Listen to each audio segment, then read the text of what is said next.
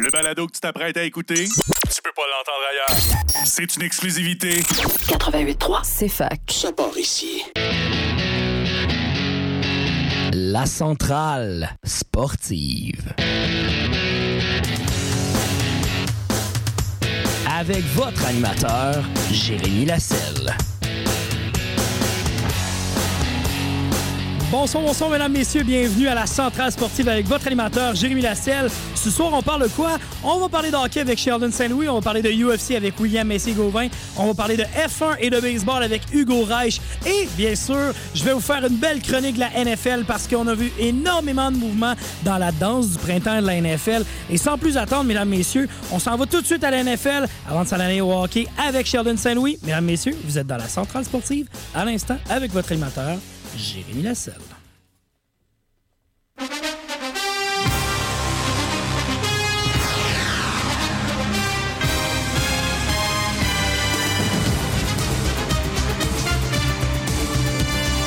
La fameuse danse du printemps est commencée. Le temps de signer des agents libres dans la NFL est parti depuis maintenant quelques heures seulement. Énormément de signatures, de rumeurs de signatures et ainsi de suite sont sorties dans la NFL. C'est énorme ce qui se passe. Des grosses nouvelles. Et sans plus attendre, commençons déjà par les gros noms qui sont sortis parce qu'il y en a eu énormément. Je vous donne un exemple. On a le pâtissier, le Baker Mayfield. Baker Mayfield qui a déjà signé un an pour 8,5 millions avec les Buccaneers de Tampa Bay. Je vous dis, ça va être une signature très intéressante à voir et j'ai hâte de voir qu'est-ce que Baker Mayfield va pouvoir faire dans cette fameuse année, je vais dire encore une fois, de la rédemption. Est-ce qu'il va être capable de retourner aux commandes? Est-ce qu'il va être capable d'être le corps arrière qu'on a tant vendu, qu'on s'est dit Baker Mayfield va être le gars des prochaines années? On l'a vu autant avec, euh, euh, avec ses anciennes équipes, avec les Bruns, justement. On l'a vu faire son comeback avec les Panthers. Ça n'a pas fonctionné.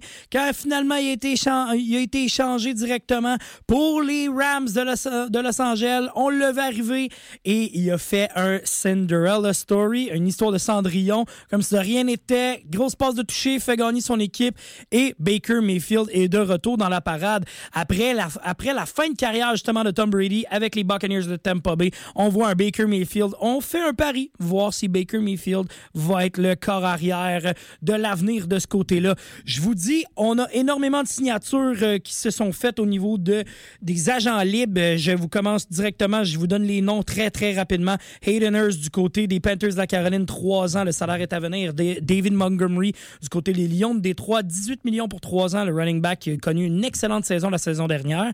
Leighton Vander H, qui est du côté des Cowboys de Dallas, signé 2 ans pour 11 millions au total. Le corps arrière, Andy Dalton, qui secondera justement au niveau des Panthers de la Caroline comme deuxième corps arrière, bien sûr, on le sait, avec le méga échange qui sont passés entre les Bears et les Panthers.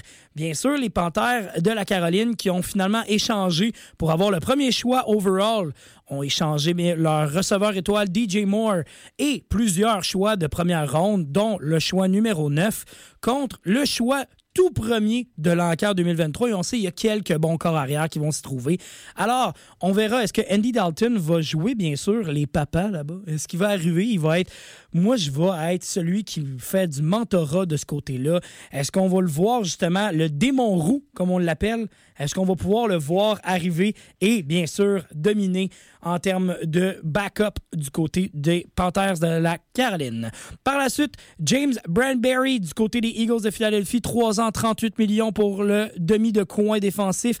Alan Lazar qui va être peut-être le prochain receveur d'un certain Aaron Rodgers du côté des Jets de New York. 4 ans, le salaire est encore inconnu, mais on parle déjà d'une moyenne d'environ 10 millions par année. Euh, Grosses nouvelles qui se sont passées au courant des dernières heures du côté des Jets de New York. Aaron Rodgers, qu'on entendait parler au courant des derniers, des jours, est-ce qu'il va finalement être échangé aux Jets de New York? Va-t-il rester un Packers, mais ça allait pas bien? Est-ce que finalement il va prendre sa retraite? Parce que, on le sait, Aaron Rodgers était littéralement dans sa yourte, dans le fin fond du Nebraska. On se demandait, il était là pour faire justement de la méditation, se dire est-ce qu'il va revenir? Est-ce qu'il va finalement, est-ce qu'il ça il tente de revenir jouer au football? Puis finalement, aujourd'hui, littéralement, dans le, dans le podcast de Pat McCaffrey, qui est un ancien punter de les Colts d'Indianapolis, un des plus grands podcasts de football en ce moment, euh, à ce jour, qu'on peut écouter pratiquement à chaque semaine, ben, le mercredi, il y a un segment relié directement avec Aaron Rodgers. Depuis plusieurs semaines, on en entend parler. Aaron Rodgers est présent. On le sait. est-ce, est-ce qu'il va changer d'équipe? Est-ce qu'il va, est-ce qu'il va rester? Et finalement, Aaron Rodgers est arrivé aujourd'hui avec plusieurs commentaires. Dans un premier temps, il a dit à tous les agents qui essayaient de l'appeler et de le texter d'arrêter de le texter, dont un fameux Adam Scheffler, qui est littéralement, le, je vais dire, la personne ressource de la NFL, qui a réussi à trouver le numéro à Aaron Rodgers, puis qui a dit, puis finalement, tu t'en vas-tu euh, du côté des Jets ou tu restes euh, à la retraite? Aaron Rodgers a spécifié dans le podcast, mot pour mot, et je précise, mot pour mot, tu peux perdre mon numéro, mon beau. C'est terminé, j'ai pas besoin de te dire plus. Aussi simple que ça. Il a texté ça à Adam Scheffler. Merci, bonsoir comme on dit, j'ai plus besoin de toi, je vais le faire par moi-même, mon annonce. Et il a annoncé comme quoi il, il avait l'intention de s'en aller du côté des Jets de New York et qu'on va pouvoir le voir dans les uniformes, encore une fois, vert, mais complètement de l'autre bord. Au lieu d'être vert et jaune, ce sera juste du vert et du blanc. Alors, ce sera les Jets de New York du côté de Aaron Rodgers. On attend, de, on attend d'avoir les derniers détails au niveau de la transaction, comment ça va se passer.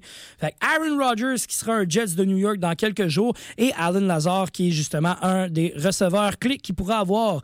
La suite, du côté des Eagles de Philadelphie, on a Rashad Penny qui a signé 2 millions pour un an comme, euh, comme coureur pour les Eagles de Philadelphie. Jacoby Myers, que plusieurs connaissent comme un excellent receveur de passe, a signé 3 ans, 33 millions et s'en va rejoindre un certain Jimmy Garoppolo directement du côté des Raiders de Las Vegas.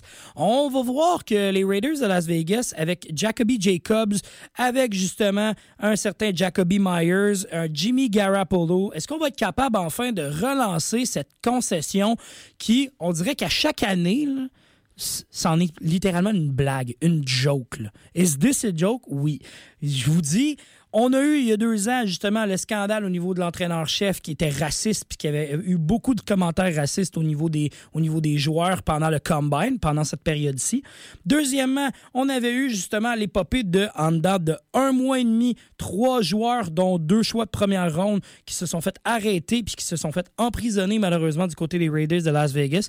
Et bien sûr, il y a eu en fin de saison cette année la fameuse saga Derek Carr, Derek Carr qui quitte de ce côté-là aussi alors, l'arrivée de Jimmy Garoppolo va être quelque chose euh, à surveiller du côté de Las Vegas parce que si vous voulez mon avis, il va y avoir de l'action là encore. C'est pas terminé, si vous voulez mon avis, du côté de la, de la prolongation de contrat et de la suite des choses dans euh, Las Vegas. Parce que, comme on dit, il y a tout le temps un spectacle à donner là-bas. Tyler Henneke aussi, le corps arrière, anciennement qui on savait pas trop ce que ça s'en allait sa carrière. Est-ce qu'il va rester justement avec les Commanders de Washington? On l'a vu pendant, la blessure à Carson Wentz qui a décidé de prendre les relais. On s'était dit, ah, il va-tu s'en aller quelque part? On n'était pas trop sûr. Et finalement, finalement, Tyler Henneke qui s'en va avec les Falcons pour un minimum de deux ans. On attend encore de savoir le contrat, mais deux ans du côté de Tyler Henneke. Bien content de cette signature. Et euh, un peu plus tôt, j'ai échangé avec euh, Jérémy Sénéchal Castonguay, mon chroniqueur ici de mon chroniqueur ici à la centrale sportive. Puis il me disait ça va être le corps numéro un. Ça va être un excellent ajout du côté des Falcons. Ils peuvent pas faire pire que l'année dernière. Alors, Tyler Henneke, j'ai bien hâte de voir de ce côté-là. En rafale, encore une fois, Draymond Jones du côté des Seahawks, 3 ans, 51 millions pour le joueur de ligne défensive. Jimmy Ward du côté des Texans pour le demi-défensif, encore une fois. Jameis Winston, le fameux This is a W, un an, 8 millions du côté des Saints. Est-ce qu'il va jouer, premièrement? Ça, c'est une question parce qu'on n'a aucune information du côté de, du côté-là. Et tantôt, je vous parlais de Derek Carr. Ben, c'est parce qu'il va être en arrière d'un certain Derek Carr avec les Saints de la Nouvelle-Orléans, encore une fois. Alors, numéro 1 sera Derek Carr et numéro 2 sera James Winston. Par la suite, Eric Kendrick s'en va du côté des Chargers. Sam Darnold, le corps arrière, s'en va du côté des 49ers, un an, comme justement corps arrière numéro 2, 3, 4, 5, 6. On ne sait plus parce qu'il y en a tellement de blessés chez les 49ers. Par la suite, James Jamil Dean s'en va du côté des Buccaneers de Tampa Bay. Encore une fois, l'étendue du contrat n'est pas connue. Même chose pour Patrick Patterson qui s'en va par contre du côté des Steelers de les Steelers par la suite, on y va avec Jesse Bates III, qui signe 4 ans, 64 millions pour les Falcons. Le safety, toute étoile du côté des Falcons. Encore une fois, grosse prise du côté des Falcons. Tremaine, Tremaine Edwards, Edmonds, pardon, l'ancien des, euh, des euh, Buffalo Bills, s'en va du côté des Bears pour 4 ans, 72 millions. Le linebacker a fait une excellente saison la saison dernière. Pour l'avoir vu en action, je peux vous dire, c'est un excellent bloqueur. J'ai hâte de voir la suite des du côté des Bears. Et par la suite, Von Bell comme safety du côté des Panthers. Et on a plusieurs autres signatures qui se sont passées au courant des derniers jours. Joueurs qui ont été relâchés dans la NFL. Encore une fois, nous avons trois joueurs. Darius Lee, qui est justement le demi de coin défensif du côté des Eagles, a été laissé de côté, a été littéralement relâché. Son contrat a été annulé. Alors on attend de voir la suite des choses. Est-ce qu'il va signer avec cette équipe-là pour un salaire moindre ou est-ce qu'il va quitter pour une autre équipe? Même chose du côté de Matt Ryan. Matt Ryan, les Colts l'ont aussi relâché. Et là, on ne saura pas si, bien sûr, il va être de retour dans la NFL ou est-ce qu'il va prendre sa retraite de ce côté-là. Et Calais Campbell, du côté des Ravens, le, demi, le, joueur de ligne défensive, nous ne savons pas encore si euh, nous allons avoir de l'information de ce côté-là. Trois échanges du côté de la NFL qui se sont passés, par exemple. Et là, je vous dis, il y a un nom qui m'a fait sursauter. J'ai fait, aïe, aïe, aïe, c'est un joueur tout étoile, ça, il y a une coupe d'années. Eh bien, Stephon Gilmore, l'ancien des Patriotes, qui était cette année avec les Colts d'Indianapolis, a été échangé contre un choix de cinquième ronde pour retourner avec les Patriots de la Nouvelle-Angleterre. Pourquoi? Demandez-moi pas pourquoi. J'en ai aucune idée, mais je trouve ça assez spécial, mettons, que ça se fait, que ça se fait euh, ainsi. Et euh, joueur relâché aussi, merci beaucoup à William qui me fait euh, remarquer cela. Joueur relâché, les Cowboys de Dallas qui ont relâché le porteur de ballon étoile Ezekiel Elliott. Encore une fois, nous ne savons pas avec quelle équipe il se reportera la saison prochaine, mais ça c'est on tourne la page du côté de du côté de, de Dallas. Et pour les deux, autres échanges du côté de la NFL, Darren Waller des Raiders a été échangé aux Giants contre un choix troisième ronde en 2023 et John Smith des Patriots de la Nouvelle-Angleterre est échangé aux Falcons en retour d'un choix de septième ronde en 2023. C'est ce qui fait pas mal le tour aux côtés de la NFL. Puis je vous dis, il y a énormément d'informations qui vont sortir au courant des prochains jours parce que bien sûr, c'est le combine, les choix de ronde, les, les, les repêchages s'en viennent. On a les agents libres qui ont commencé aujourd'hui. Je vous dis énormément d'actions. Et j'ai bien hâte de pouvoir en parler, bien sûr, avec Jérémy Sénéchal Castonguay. Ça va être excellent pour ça. Écoutez, de notre côté, à la centrale sportive, on s'en va en pause publicitaire et au retour de la pause, on fait le tour d'Horizon 360 et on parle avec Sheldon Saint-Louis et William Messi-Gauvin de toute l'actualité sportive du côté de la Ligue nationale de hockey. Vous êtes en ce moment à la centrale sportive. À la centrale sportive, on n'arrête jamais. Let's go la gang! On est reparti!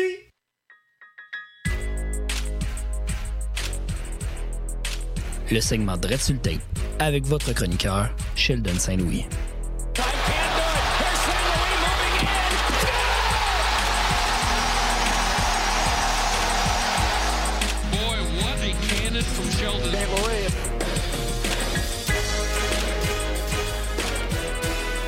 Vous êtes de retour à la centrale sportive avec votre animateur Jérémy Lasselle et bien sûr mes chroniqueurs, euh, je vais dire mes chroniqueurs hockey, n'importe quoi, je vais dire euh, hockey, UFC, basketball, name it. On va commencer par Sheldon. Sheldon, comment tu vas mon cher? Ça va en feu. Euh, moi puis la UFC, écoute, je connais ça comme ça. C'est Georges Saint-Pierre, ouais. Ouais, exactement. Georges Saint-Pierre. Tu connais-tu un Matt Serra aussi? Non, je connais John Jones. Ah, John Jones, ok, ok. ton deuxième choix, écoute, pas le choix le plus facile à connaître. Non, mais je dirais que c'est celui qui a le plus euh, ébranlé, je veux dire, dans le UFC euh, du côté de Georges Saint-Pierre. Puis je me tourne vers, comme vous l'avez entendu, la voix numéro 2. William, comment tu vas, mon cher? Ça va super bien. Je suis vraiment content d'être avec vous autres à soir. Très, très, très content de vous avoir au micro, les boys. Écoutez, avant qu'on starte euh, sur les bons sujets que Sheldon m'a écrit, je vais quand même vous lancer sur les quatre matchs qu'on a en ce moment dans la Ligue nationale de hockey. Quatre matchs ce soir. Du côté des, du côté des Capitals contre les Sabres de Buffalo, on a un match en ce moment, première période, 3-1 en faveur des Sabres de Buffalo. Par la suite, l'Avalanche du Colorado contre les Maple Leafs de Toronto, 1-1 en ce moment. On est en fin de première période. Et les deux autres matchs à l'affiche ce soir sont les, le Wild du Minnesota à 21h30 qui affronte affronteront les Blues de Saint-Louis, les piètres Blues de Saint-Louis, et les Islanders de New York qui croiseront le fer avec les Ducks d'Anaheim à partir de 22h. C'est à ne pas manquer sur les zones de TVA Sport. Alors, messieurs, on va commencer par un bon sujet que hum, mon cher Sheldon, tu veux me parler, puis ça fait beaucoup parler au courant des derniers jours et même des dernières semaines parce que ses performances sont incroyables, mais Lane Hudson et le Hobie Baker. Pas juste Lane Hudson, mon Jay, c'est aussi Sean Farrell. Sean Farrell, Deux des, deux des joueurs qui sont nominés dans le top 10 des meilleurs joueurs de la, de la Ligue, euh, de la NCAA, pas de la Ligue, il y en a plusieurs, mais de la NCAA pour le trophée du meilleur joueur de l'année, le MVP de la saison. faut savoir que c'est Devon Levy, le Québécois, qui a gagné le, le trophée du meilleur joueur dans la division de Lane Hudson. Mhm. Fait que, théoriquement, Lane Hudson ne devrait pas gagner l'Obi Baker. C'est Devon Levy qui était le meilleur joueur de sa ligue. Mais il faut dire que Sean Farrell est au deuxième rang, je crois, des, des, buts, euh, des points par match. Ouais. Juste en dessous de Adam Fantilli, qui n'appartient à personne parce que ça va être le deuxième choix au total cette année. Deuxième chose, toi? Arguably, Oh. Hey, là, on parle de repêchage. Là, je me mets en Oh, forme, là. bon, Wow, wow, wow, wow, Je suis wow, wow. parti Hey, déjà. déjà Polémique. deuxième au total. Aïe, aïe, aïe, OK? Polémique. Hey, ça se joue vraiment entre lui, Léo Carson puis Matvey Mitchkov. là. Ouais, ouais, Définitivement. On va, on va voir, là, ça dépend de quelle équipe euh, a le choix. Là. Ouais, exact. Mais tu sais, c'est juste pour faire un petit topo comme ça, juste pour montrer les, les idées de grandeur. Mais non, euh, comme Sean Farrell qui est sur une super année. Puis on, on se rappelle aussi que, tu sais, Lane Hudson est arrivé au Combine avec ses petits papiers de dire non, non, je vais grandir. Je vais Ouais. être un jour peut-être plus grand que 5 pieds 5. Puis, ben, même fait. 5-10 live. Il est 5-9, 5-9. Ouais, ouais. 5-9, c'est passable. là. C'est passable. Puis surtout, je veux dire, le talent qu'il a, c'est incroyable. Ouais. Tu sais, dans un sens qu'il il, il joue comme un défenseur étoile, puis il a à peu près les mêmes stats, puis même meilleur que Kel McCarr. C'est pas Kel McCarr, mais Non, mais en même temps, c'est c'est des bonnes comparaisons parce que j'aime de voir est-ce que est-ce qu'il va pouvoir amener un certain je veux dire aspect, aspect offensif comme un Kel McCarr à Montréal. Parce que pour ceux qui ne le savent pas, Lane Hudson, c'est un des un des, euh, des je veux dire, des fameuses recrues qu'on entend énormément parler du côté du Canadien Montréal. Puis je vous dis, si vous savez pas c'est qui, allez voir sur les réseaux sociaux, allez voir sur Internet c'est qui Lane Hudson. Ce gars-là fait de la magie sur patin. J'ai hâte de voir, j'ai hâte de voir dans le show qu'est-ce que ça va donner. Effectivement. Non, ça va être vraiment. Ben, ça dépend toujours de son développement, ça dépend comment il va arriver, mais ça, c'est sûr que quand il va arriver à Montréal ou à Laval, qui est plus propice, il va Ben, avoir un mettons dans sa première année sûrement à Laval. Mais ça va être tough à Laval, par contre. Parce que le niveau de jeu de Laval, c'est pas le même que de la Ligue nationale. La Ligue nationale, c'est beaucoup de joueurs de talent. Mais si oui, il y a de la robustesse, mais quand on parle de la Ligue américaine, c'est une des ligues les plus tough à jouer. Pas nécessairement parce que c'est un, un niveau qui est, qui est plus haut que la Ligue nationale, mais c'est des gars qui à chaque soir ont de quoi pour prouver. Fait que c'est sûr que ça joue de l'épaule plus, c'est plus dangereux pour les blessures, de ci, de ça. La Fait que- défense est plus imposante aussi. Ben, pas plus imposante, mais j'ai l'impression que la Ligue américaine, c'est une ligue qui est vraiment plus axée sur la défense que la Ligue nationale, qui est Mhm. rendue une ligue complètement offensive. Là. C'est juste des, des shows. là. Ouais, ça me fait vraiment beaucoup penser justement à la, à la NBA où ce que, euh, c'est vraiment rendu un, un spectacle. Ben, tu vois, il y a des fois où ce que, et là, je- je sais, je sais que tu vas peut-être me pitcher des roches, là, mais il y a des fois où ce que je me dis, le puriste défensif en moi aimerait ça que les matchs ne finissent pas 8-7, je veux dire, dans la Ligue nationale, puis que des fois, ça peut se finir un peu plus souvent un 2-1 qu'un 6-5, mettons, en tir de barrage. là. Ben, le score parfait, là, c'est un 4-3 euh, en overtime. Entièrement Ah d'accord? oui. Entièrement c'est d'accord. ça, c'est le score parfait. Mais tu sais- un but dans chaque période, puis tu t'en vas en, en, en overtime, t'as la chance de voir du 3 contre 3. Nice. Ouais. Mais je suis vraiment content, par contre. Tu sais, je trouve qu'il y a quand même une belle balance au niveau de la Ligue nationale, dans le sens que, tu sais, tu as 82 matchs qui est supposé être du pur fun, parce que 82 matchs, là, il n'y a aucune ligue sur la Terre, à part la NBA, qui réussit à faire ça. Puis pourquoi? Parce que la NBA ramène du monde, c'est spectaculaire, c'est ci, c'est ça. Ouais, puis si tu remarques aussi, euh, parenthèse, Mhm. puis tu me corrigeras si j'ai tort, William, là, mais euh, au, niveau, au niveau de la NBA, souvent les joueurs, les joueurs étoiles ne font pas les, Ben non. tous les matchs, justement. Ils font la moitié des matchs, puis souvent ils arrivent en série, et là, en séries éliminatoires, ils font tous les matchs. Mais ça, c'est un phénomène assez récent. Là. Euh, je te dirais que euh, v'là 10 ans, c'est pas quelque chose qu'on voyait, qu'on voyait Mhm. vraiment pas, en fait. Là. Euh, depuis, je te dirais, le LeBron des Cavs de 2016, Ouais. là, là, là, les vedettes ont commencé comme à, à sit out une coupe de game, là, s'asseoir une coupe de game, puis En ce moment, il y a un mouvement contradictoire euh, de- dans la NBA en ce moment qui dit comme t'es une vedette, il y a du monde qui ont pas beaucoup d'argent qui achète des billets pour venir te voir, puis toi tu t'assois sur le banc, c'est comme c'est vraiment plate. Puis La célèbre mentalité de Kobe Bryant, dans le sens que tu gagnes des salaires si élevés, mais tu gagnes des salaires pour faire gagner ton équipe. Tu sais, tu gagnes pas des points. Tes points par match, c'est important, mais c'est justement, ça te dit, c'est par match.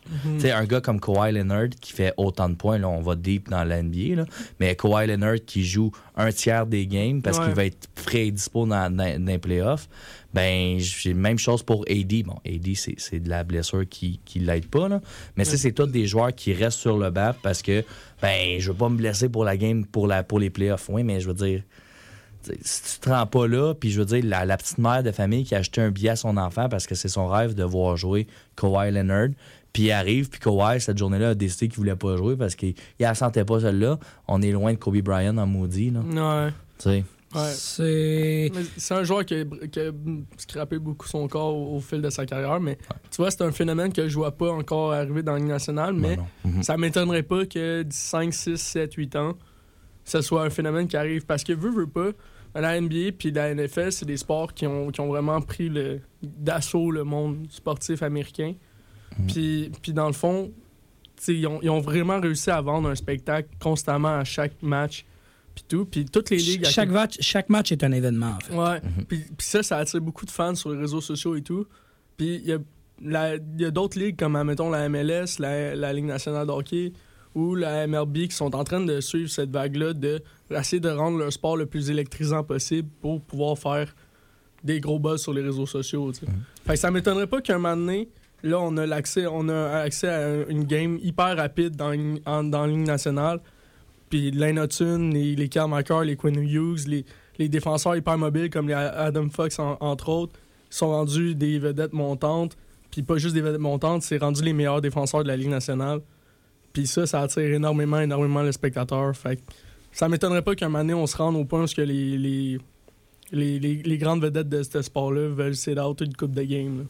Mais ouais, t'a- t'auras plus nécessairement les, euh, je veux dire, les records comme, euh, comme le Ironman en Phil Kessel qui vont avoir euh, presque 1000 matchs de jouer de fil sans arrêter ou quoi que ce soit. Si tu veux mon avis, tu vas en avoir peut-être un, deux encore dans la ligue. Mais je suis prête, ben, par exemple, je suis prête à, à- à aller au. Ben, pas. à m'obstiner avec vous autres, les gars, parce que je pense que c'est la mentalité canadienne. Puis c'est. Puis beaucoup québécoise. Tu sais, dans le sens que, mettons, les- on va parler d'un autre sport. Les, mettons, le, le monde au baseball adore les Québécois. Pourquoi? Parce que les Québécois se plaignent pas. Ils arrivent, sont blessés, ils vont jouer pareil. C'est la mentalité du hockey, puis mentalité canadienne, puis beaucoup au Québec, on l'a. On est des travaillants, on veut travailler, puis même si on est blessé, on va aller jouer. Pour le meilleur et pour le pire. Fait que ça reste que si plus que la plus que la Ligue va être euh, dominée, si je pourrais dire, par, le, par les Canadiens, par les gens qui veulent souffrir pour être les meilleurs, ben ça va, ça va relativement changer. Mais c'est un- une culture qui, oui, qui est proche du déclin, je pourrais dire. Mais, tu sais, mettons, en playoff, puis je reviens au point que je parlais tantôt. Oui, 82 matchs sont électrisants parce que faut que tu survives 82 matchs. faut que le monde vienne te voir pendant 82 matchs. Mais en série, les joueurs se re- reviennent tous à la base. Reviennent tous jouer du jeu qui, qui est opaque, qui est, comment on pourrait dire, compact Her- hermétique. hermétique. Il n'y a pas un espace, puis c'est là que tu vois ces joueurs-là, des Kel McCarr. euh, qui- ben, Kel McCarr a été très bon en, en playoff, là. mais tu sais, les joueurs qui sont pas habitués de jouer comme ça, puis qui sont très peu physiques, c'est là que tu vois que la- la- le, le détonnement entre les deux. Puis beaucoup du salaire du joueur est impacté par ses performances en série. Entièrement d'accord de ce côté-là, mais revenons à, revenons à nos moutons, messieurs. Je Ouais, dois vous loin. On était, dans, on était dans le Hobby Baker en ce moment, alors retournons. Euh, pendant, pendant ce temps-là, je regardais un peu les, euh, des grands noms aussi qui sortaient dans les nominations, en fait, parce que sur le site justement de la, du Hobby Baker, alors savoir jusqu'à quand on allait savoir qui, qui allait gagner ce Hobby Baker-là, on peut voter littéralement pour les nominés. Et certains nominés euh, sont, sortent du lot, comme on pourrait dire. Comme tu l'as dit tantôt, il y a un certain Devin Levi qui est là, un Matthew Coronato qui est aussi présent, Adam Fontilli, Brock Faber, Sean Farrell. On a bien sûr Lane Hudson, Luke Hughes. Pour ceux qui se posent la question, oui, c'est le fils de Kent Hughes. Et il y en a plusieurs autres, mais Qu'est-ce que, qu'est-ce que vous pensez par rapport justement à cette, à, à cette fameuse honneur, au moins que le Canadien peut avoir au moins déjà un défenseur qui est un défenseur et bien sûr, encore une fois, je parle de Lane Hudson. Bien sûr, je n'exclus pas Sean Farrell, là, mais Ouais. Que justement, on peut dire, on a deux jou- OK, on a deux joueurs dans le pipeline du Canadien qui vont bien sûr, qui sont en nomination pour ce trophée-là. C'est déjà gros. là. Ouais, Short Kings, man. Ah ouais. Pouvoir au petit roi. Hey, moi, moi, regarder du monde qui ont ma grandeur faire euh, être en liste pour un des trophées les plus prestigieux du hockey universitaire. Ben, le trophée Ouais. individuel le plus prestigieux du hockey universitaire américain. Là. Puis qui qui l'avait pas gagné il y a quelques années? Coco. Ouais. Coco avait gagné Ah, cette Coco, c'est vrai. man, c'est vrai, Coco l'avait gagné. Fait je trouve que c'est juste bon. Puis ça vient quand même confirmer les, les choix qui ont été faits, autant du côté de, de Kent Hughes que de Marc Bergevin dans sa dernière année. Tu sais, c'est quand même. Sean Farrell, t'as bien de Bergevin? Ouais. OK. Ouais, c'est pas sûr. Cinquième ronde, ça, ou sixième? Ouais. Tu sais, ça, ça, tu sais, je trouve- c'est- ça vient confirmer des que choses. c'est un, un sixième. Ouais, pas un 7. les joueurs qui les, les, les recruteurs qui sont, qui sont encore là, parce qu'on s'entend que c'est pas Bergevin qui a dit je veux Sean Farrell. Ouais. Ah ben, ça se peut, là, mais je sais que ça fait juste, ça fait juste dire que les recruteurs qui sont là, Quatrième ronde. ben, sont Ah, trop ouais. stables. Tu sais. Que Ben, probablement bons- Trevor Timmins, là, c'est un Américain. Fait que... 2020, fait que c'est Trevor Ouais. Timmins. Le Ouais. temps va donner raison, je pense, à Timmins. Je pense qu'il y a eu beaucoup de. À Ben, je pense qu'il y a eu un 20 ans pour donner raison à Trevor, à Trevor Ah, Timmins, ouais. puis c'est pas arrivé. Fait que, Fait que ça fait juste un an, ça fait juste Ah, un mais an et ces cinq dernières années sont. Ils sont Ben quand non, même insane. non, trois dernières années. Depuis le repêchage à Romanov. C'est 2018. Fait que...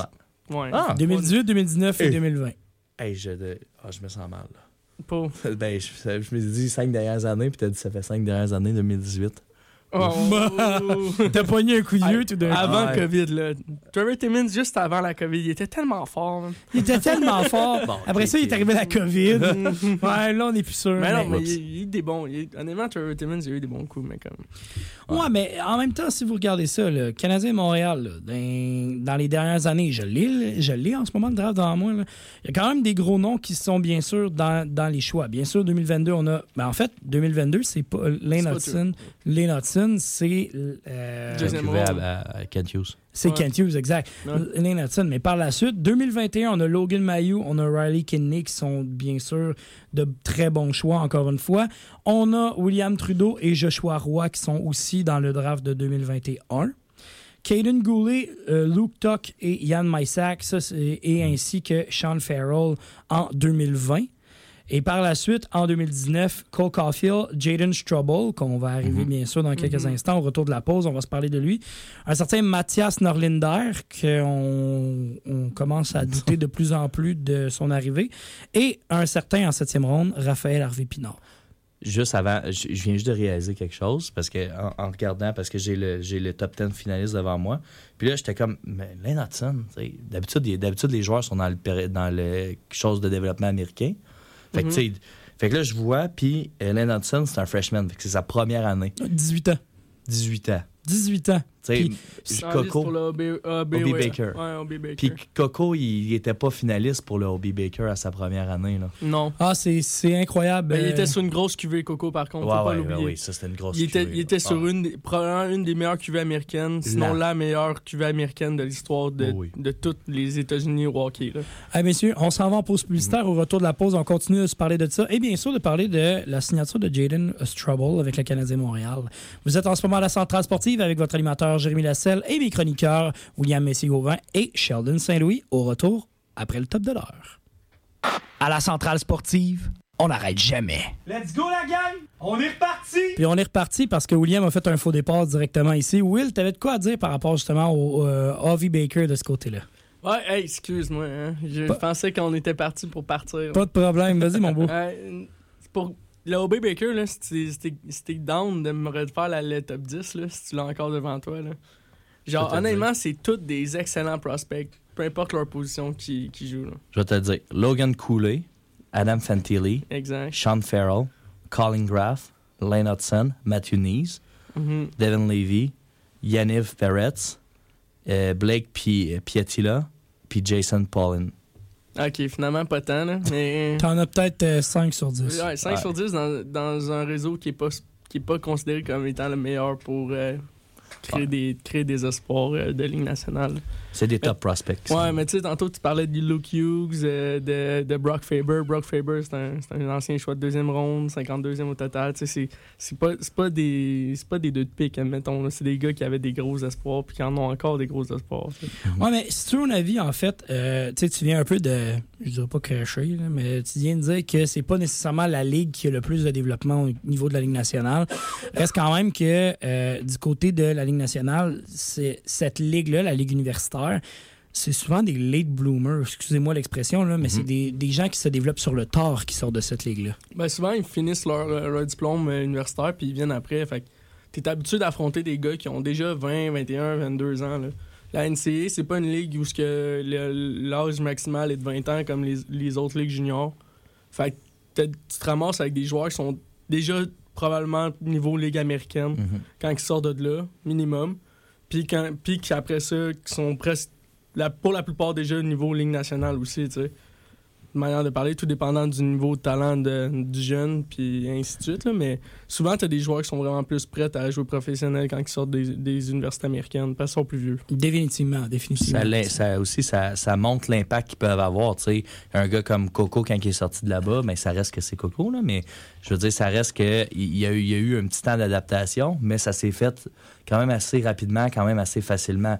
On parle quand même des joueurs d'exception, mais généralement, quand tu sors de là, comme tu dis, la pente est moins haute à arriver que tu passes de la OHL à t'en aller, bing, Ligue nationale. Ou même OHL et AHL, la Ligue américaine à la Ligue junior de l'Ontario, ou n'importe quelle Ligue junior, le step est haut. Là.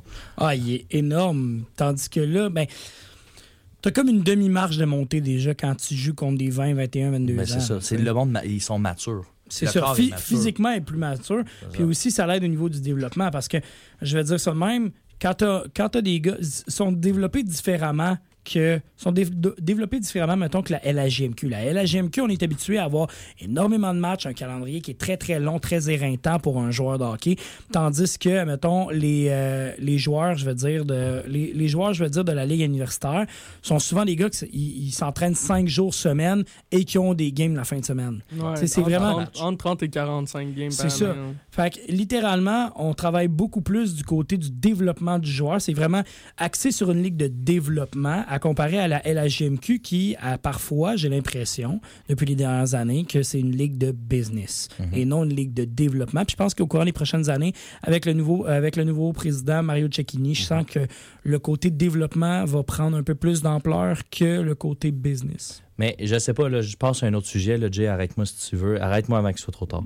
Mais euh, c'est un peu la même chose qu'on voit encore qu'on voit dans la NBA, c'est que généralement, le monde qui sort ben, des universités américaines euh, sortent de là-bas puis sont trop, en- ben, pas trop entraînés, mais leur corps a mal.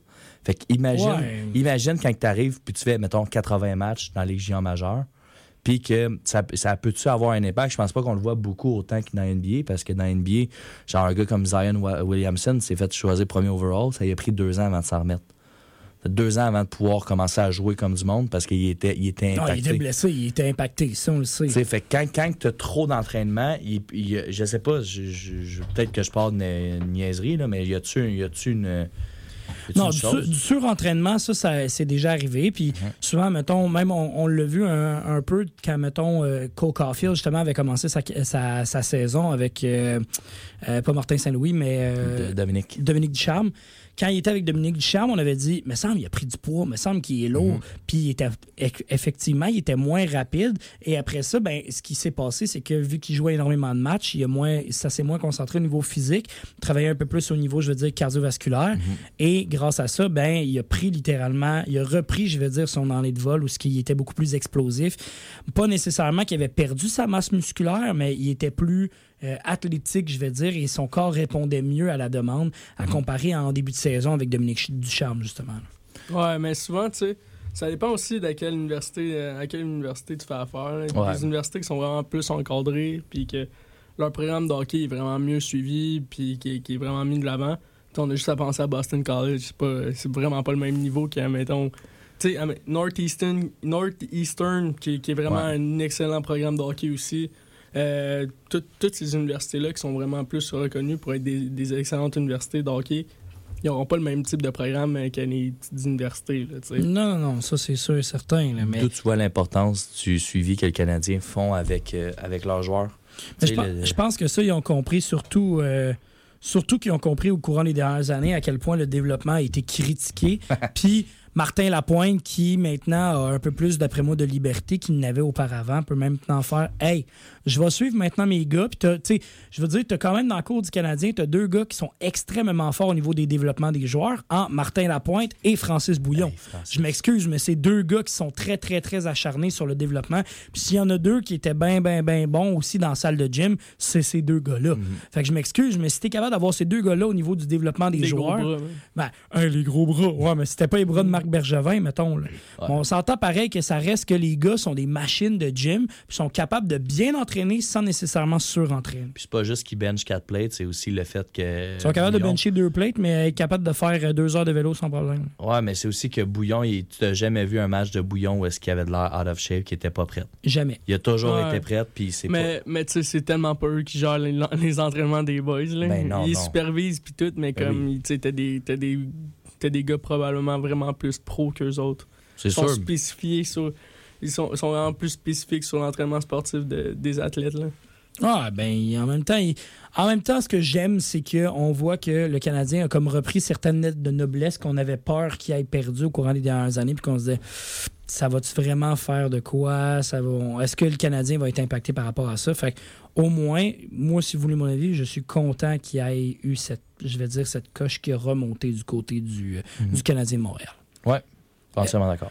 Maintenant, je vous parle d'un- d'une signature qui s'est faite aujourd'hui, qu'on ne savait pas trop si on allait en entendre parler. Est-ce que son développement, justement, on parlait de développement, est-ce qu'il va se faire à Montréal? Et un certain Jaden Strobel, qui a signé officiellement avec le Canadien Montréal, l'ancien choix de deuxième ronde en 2019, qui signe son contrat professionnel de deux ans avec le Canadien, va euh, se rapporter au euh, Rocket de Laval pour les séries éliminatoires de la AHL.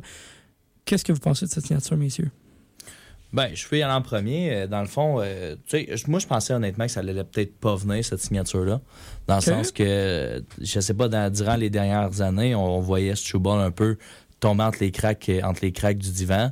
Euh, surtout quand on voit présentement, c'est quoi? C'est sa dernière année euh, éligible. Ben, dans le fond, que le Canadien peut le signer sans le perdre avant qu'il devienne agent libre. Ben ça, puis il y avait beaucoup de rumeurs aussi qui étaient par rapport au fait que euh, vu que c'est à la base, c'est quelqu'un qui vient de qui vient près de l'État de Boston, qui vient de Cumberland. euh, on pensait le voir justement atterrir dans le pipeline, je veux dire, des jeunes de Boston à la fin de la saison, puis qu'il soit signé par là-bas. Finalement, euh, d'après moi, ce qui a joué en la faveur de la signature de Jaden Strobel à Montréal, c'est le fait que ben, un de ses anciens conseillers spéciaux, parce que tu peux pas avoir d'agent dans le réseau universitaire, mais un des anciens conseillers spéciaux de ce jeune défenseur est nul autre que le DG actuel du Canadien Montréal, Kent Hughes. Je jouais pour Northeastern, Luke Hughes jouait- joue pour là. Tu sais, fait que c'est tout un, un petit monde, on s'entend. Mais tu sais, je pense que c'est une bonne signature pour la Ligue américaine. Je sais pas s'il va être capable de faire le saut. Je sais que c'est pas un défenseur qui est, qui est offensif, c'est un défenseur qui est défensif, qui fait la job. Ouais. sais, fait que ça va, ça va vraiment. Ça, ça va être, ça va être à lui d'être le plus sharp possible dans la Ligue américaine, manger ses- son pain noir, puis à un moment donné, quand il va avoir un rappel, d'aller là, puis de montrer que ben, c'est un défenseur défensif, puis qui, qui est fiable. Mais il n'a pas été repêché en tant que défenseur défensif. là. Ça a toujours été euh, étiqueté défenseur offensif, mais il a Ouais. perdu sa touche euh, dans les deux dernières saisons C'est dans, les- exactement ça. dans NCAA. Fait qu'on se demande un peu qu'est-ce que ça va donner. Là. Ben, C'est encore drôle, parce que pour être franc avec vous, euh, je regarde ces deux premières saisons dans, à Northeastern. C'est 10 points en 21 matchs, 12 points en 18 matchs. OK, vous allez me dire sa deuxième saison, quand il, justement. Mais en 2019-2020, il s'était fait repêcher, c'était 10 points en 21 matchs. Là, Ouais, non, Là, mais Lorsqu'il s'est fait repêcher. Après ça, c'est 12 points en 18, 14 en 31, puis 12 en 31. Mhm. Fait que moi, si vous voulez mon avis, ça va être un gars qui va être très, très stable, comme vous dites, plus Mhm. défensivement, parce que euh, juste dans les deux dernières saisons, il y a un cumulatif de plus 23 dans les deux dernières saisons ensemble. Tandis que les deux premières, c'était moins 4. Exactement. Ouais, mais dans une équipe, par contre, qui est vraiment plus offensive qu'avant. Je comprends. Reste quand même que tu es capable d'avoir, d'avoir ce côté-là. Sauf que là, ça revient ma question, messieurs. Comment il va faire pour jouer le Canadien de Montréal? Si vous voulez mon avis, ça, ça va être difficile en tabarouette parce que là, je vous donne en ce moment juste les, je veux dire, les espoirs qu'on a, qui sont même pas encore avec le grand club, qu'on a à la défensive, qui ont été repêchés par le Canadien. Logan Mayou, Lane Hudson, Adam Ekstrom, que ça, on sait pas trop vers quoi ça s'enligne. Par la suite, Miguel Tourini, William Trudeau, là, on euh, Nicolas, Baudon- euh, Nicolas Baudin. Je vais inclure Justin Barron là-dedans parce que Justin Barron, c'est sa première saison, mettons. Mhm. Après ça, Mathias Lorlinder, est-ce qu'il va revenir avec le club?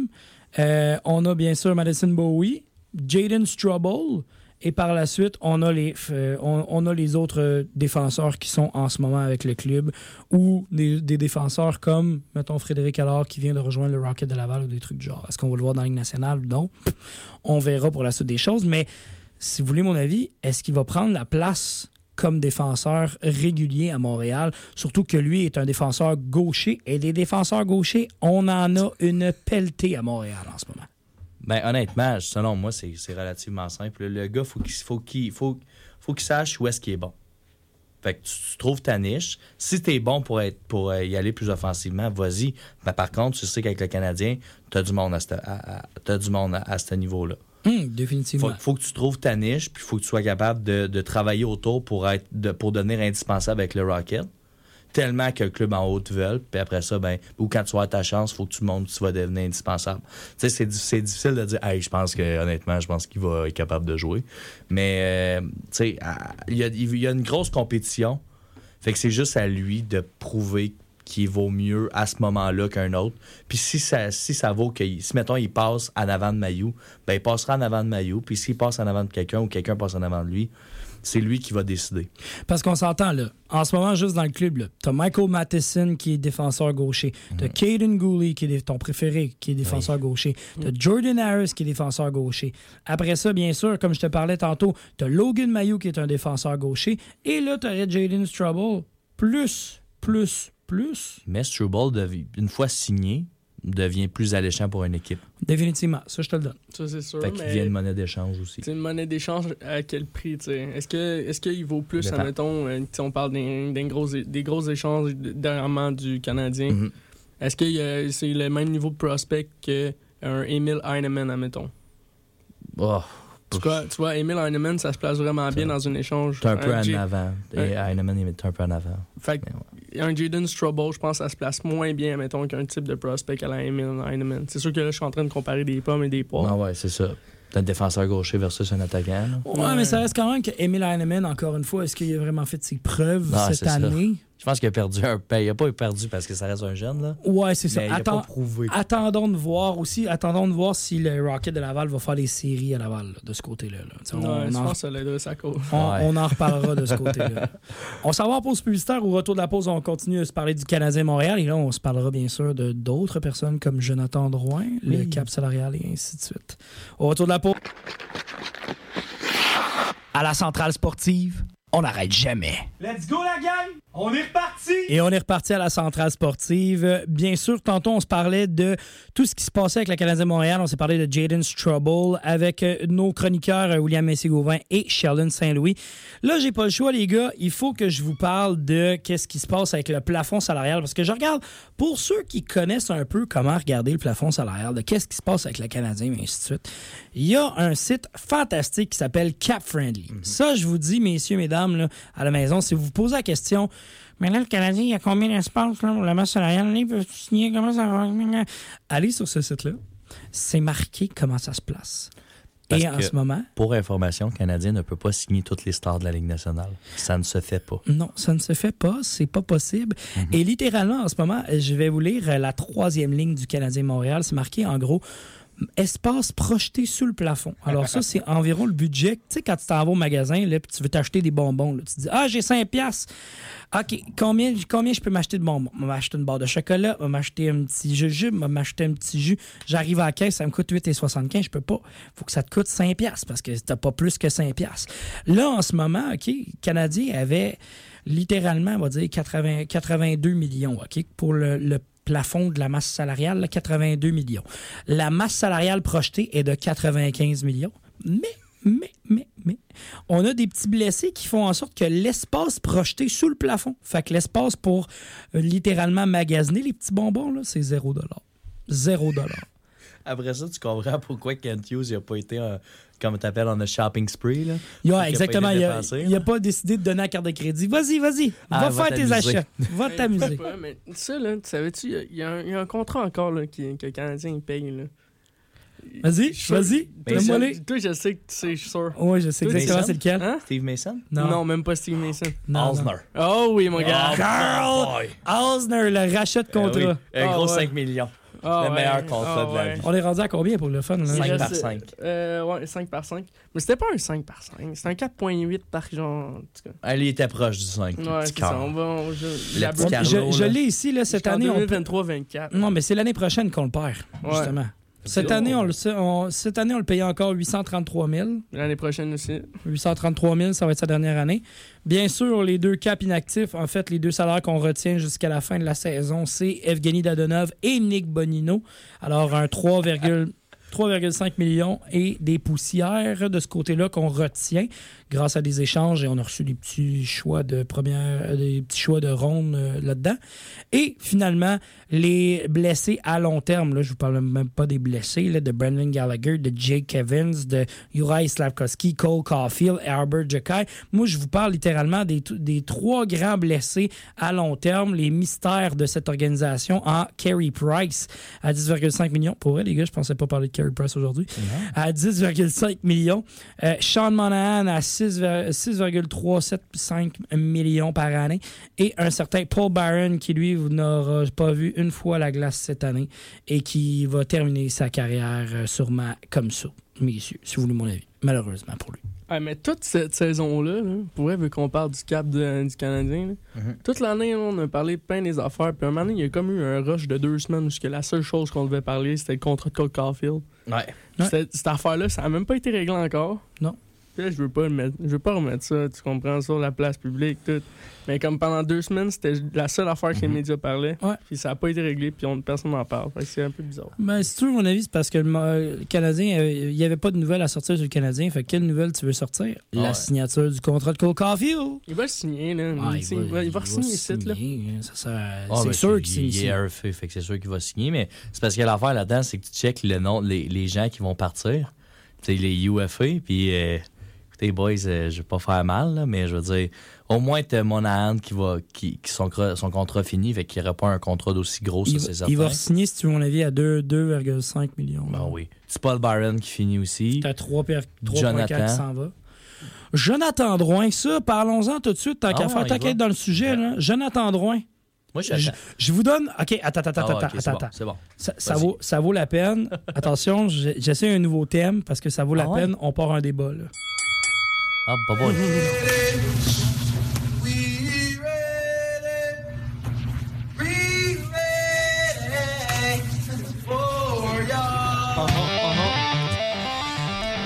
Bon, messieurs, j'ai pas le choix, je vous pars un débat. OK. Jonathan Drouin à Montréal, OK? Parce que j'ai pas le choix.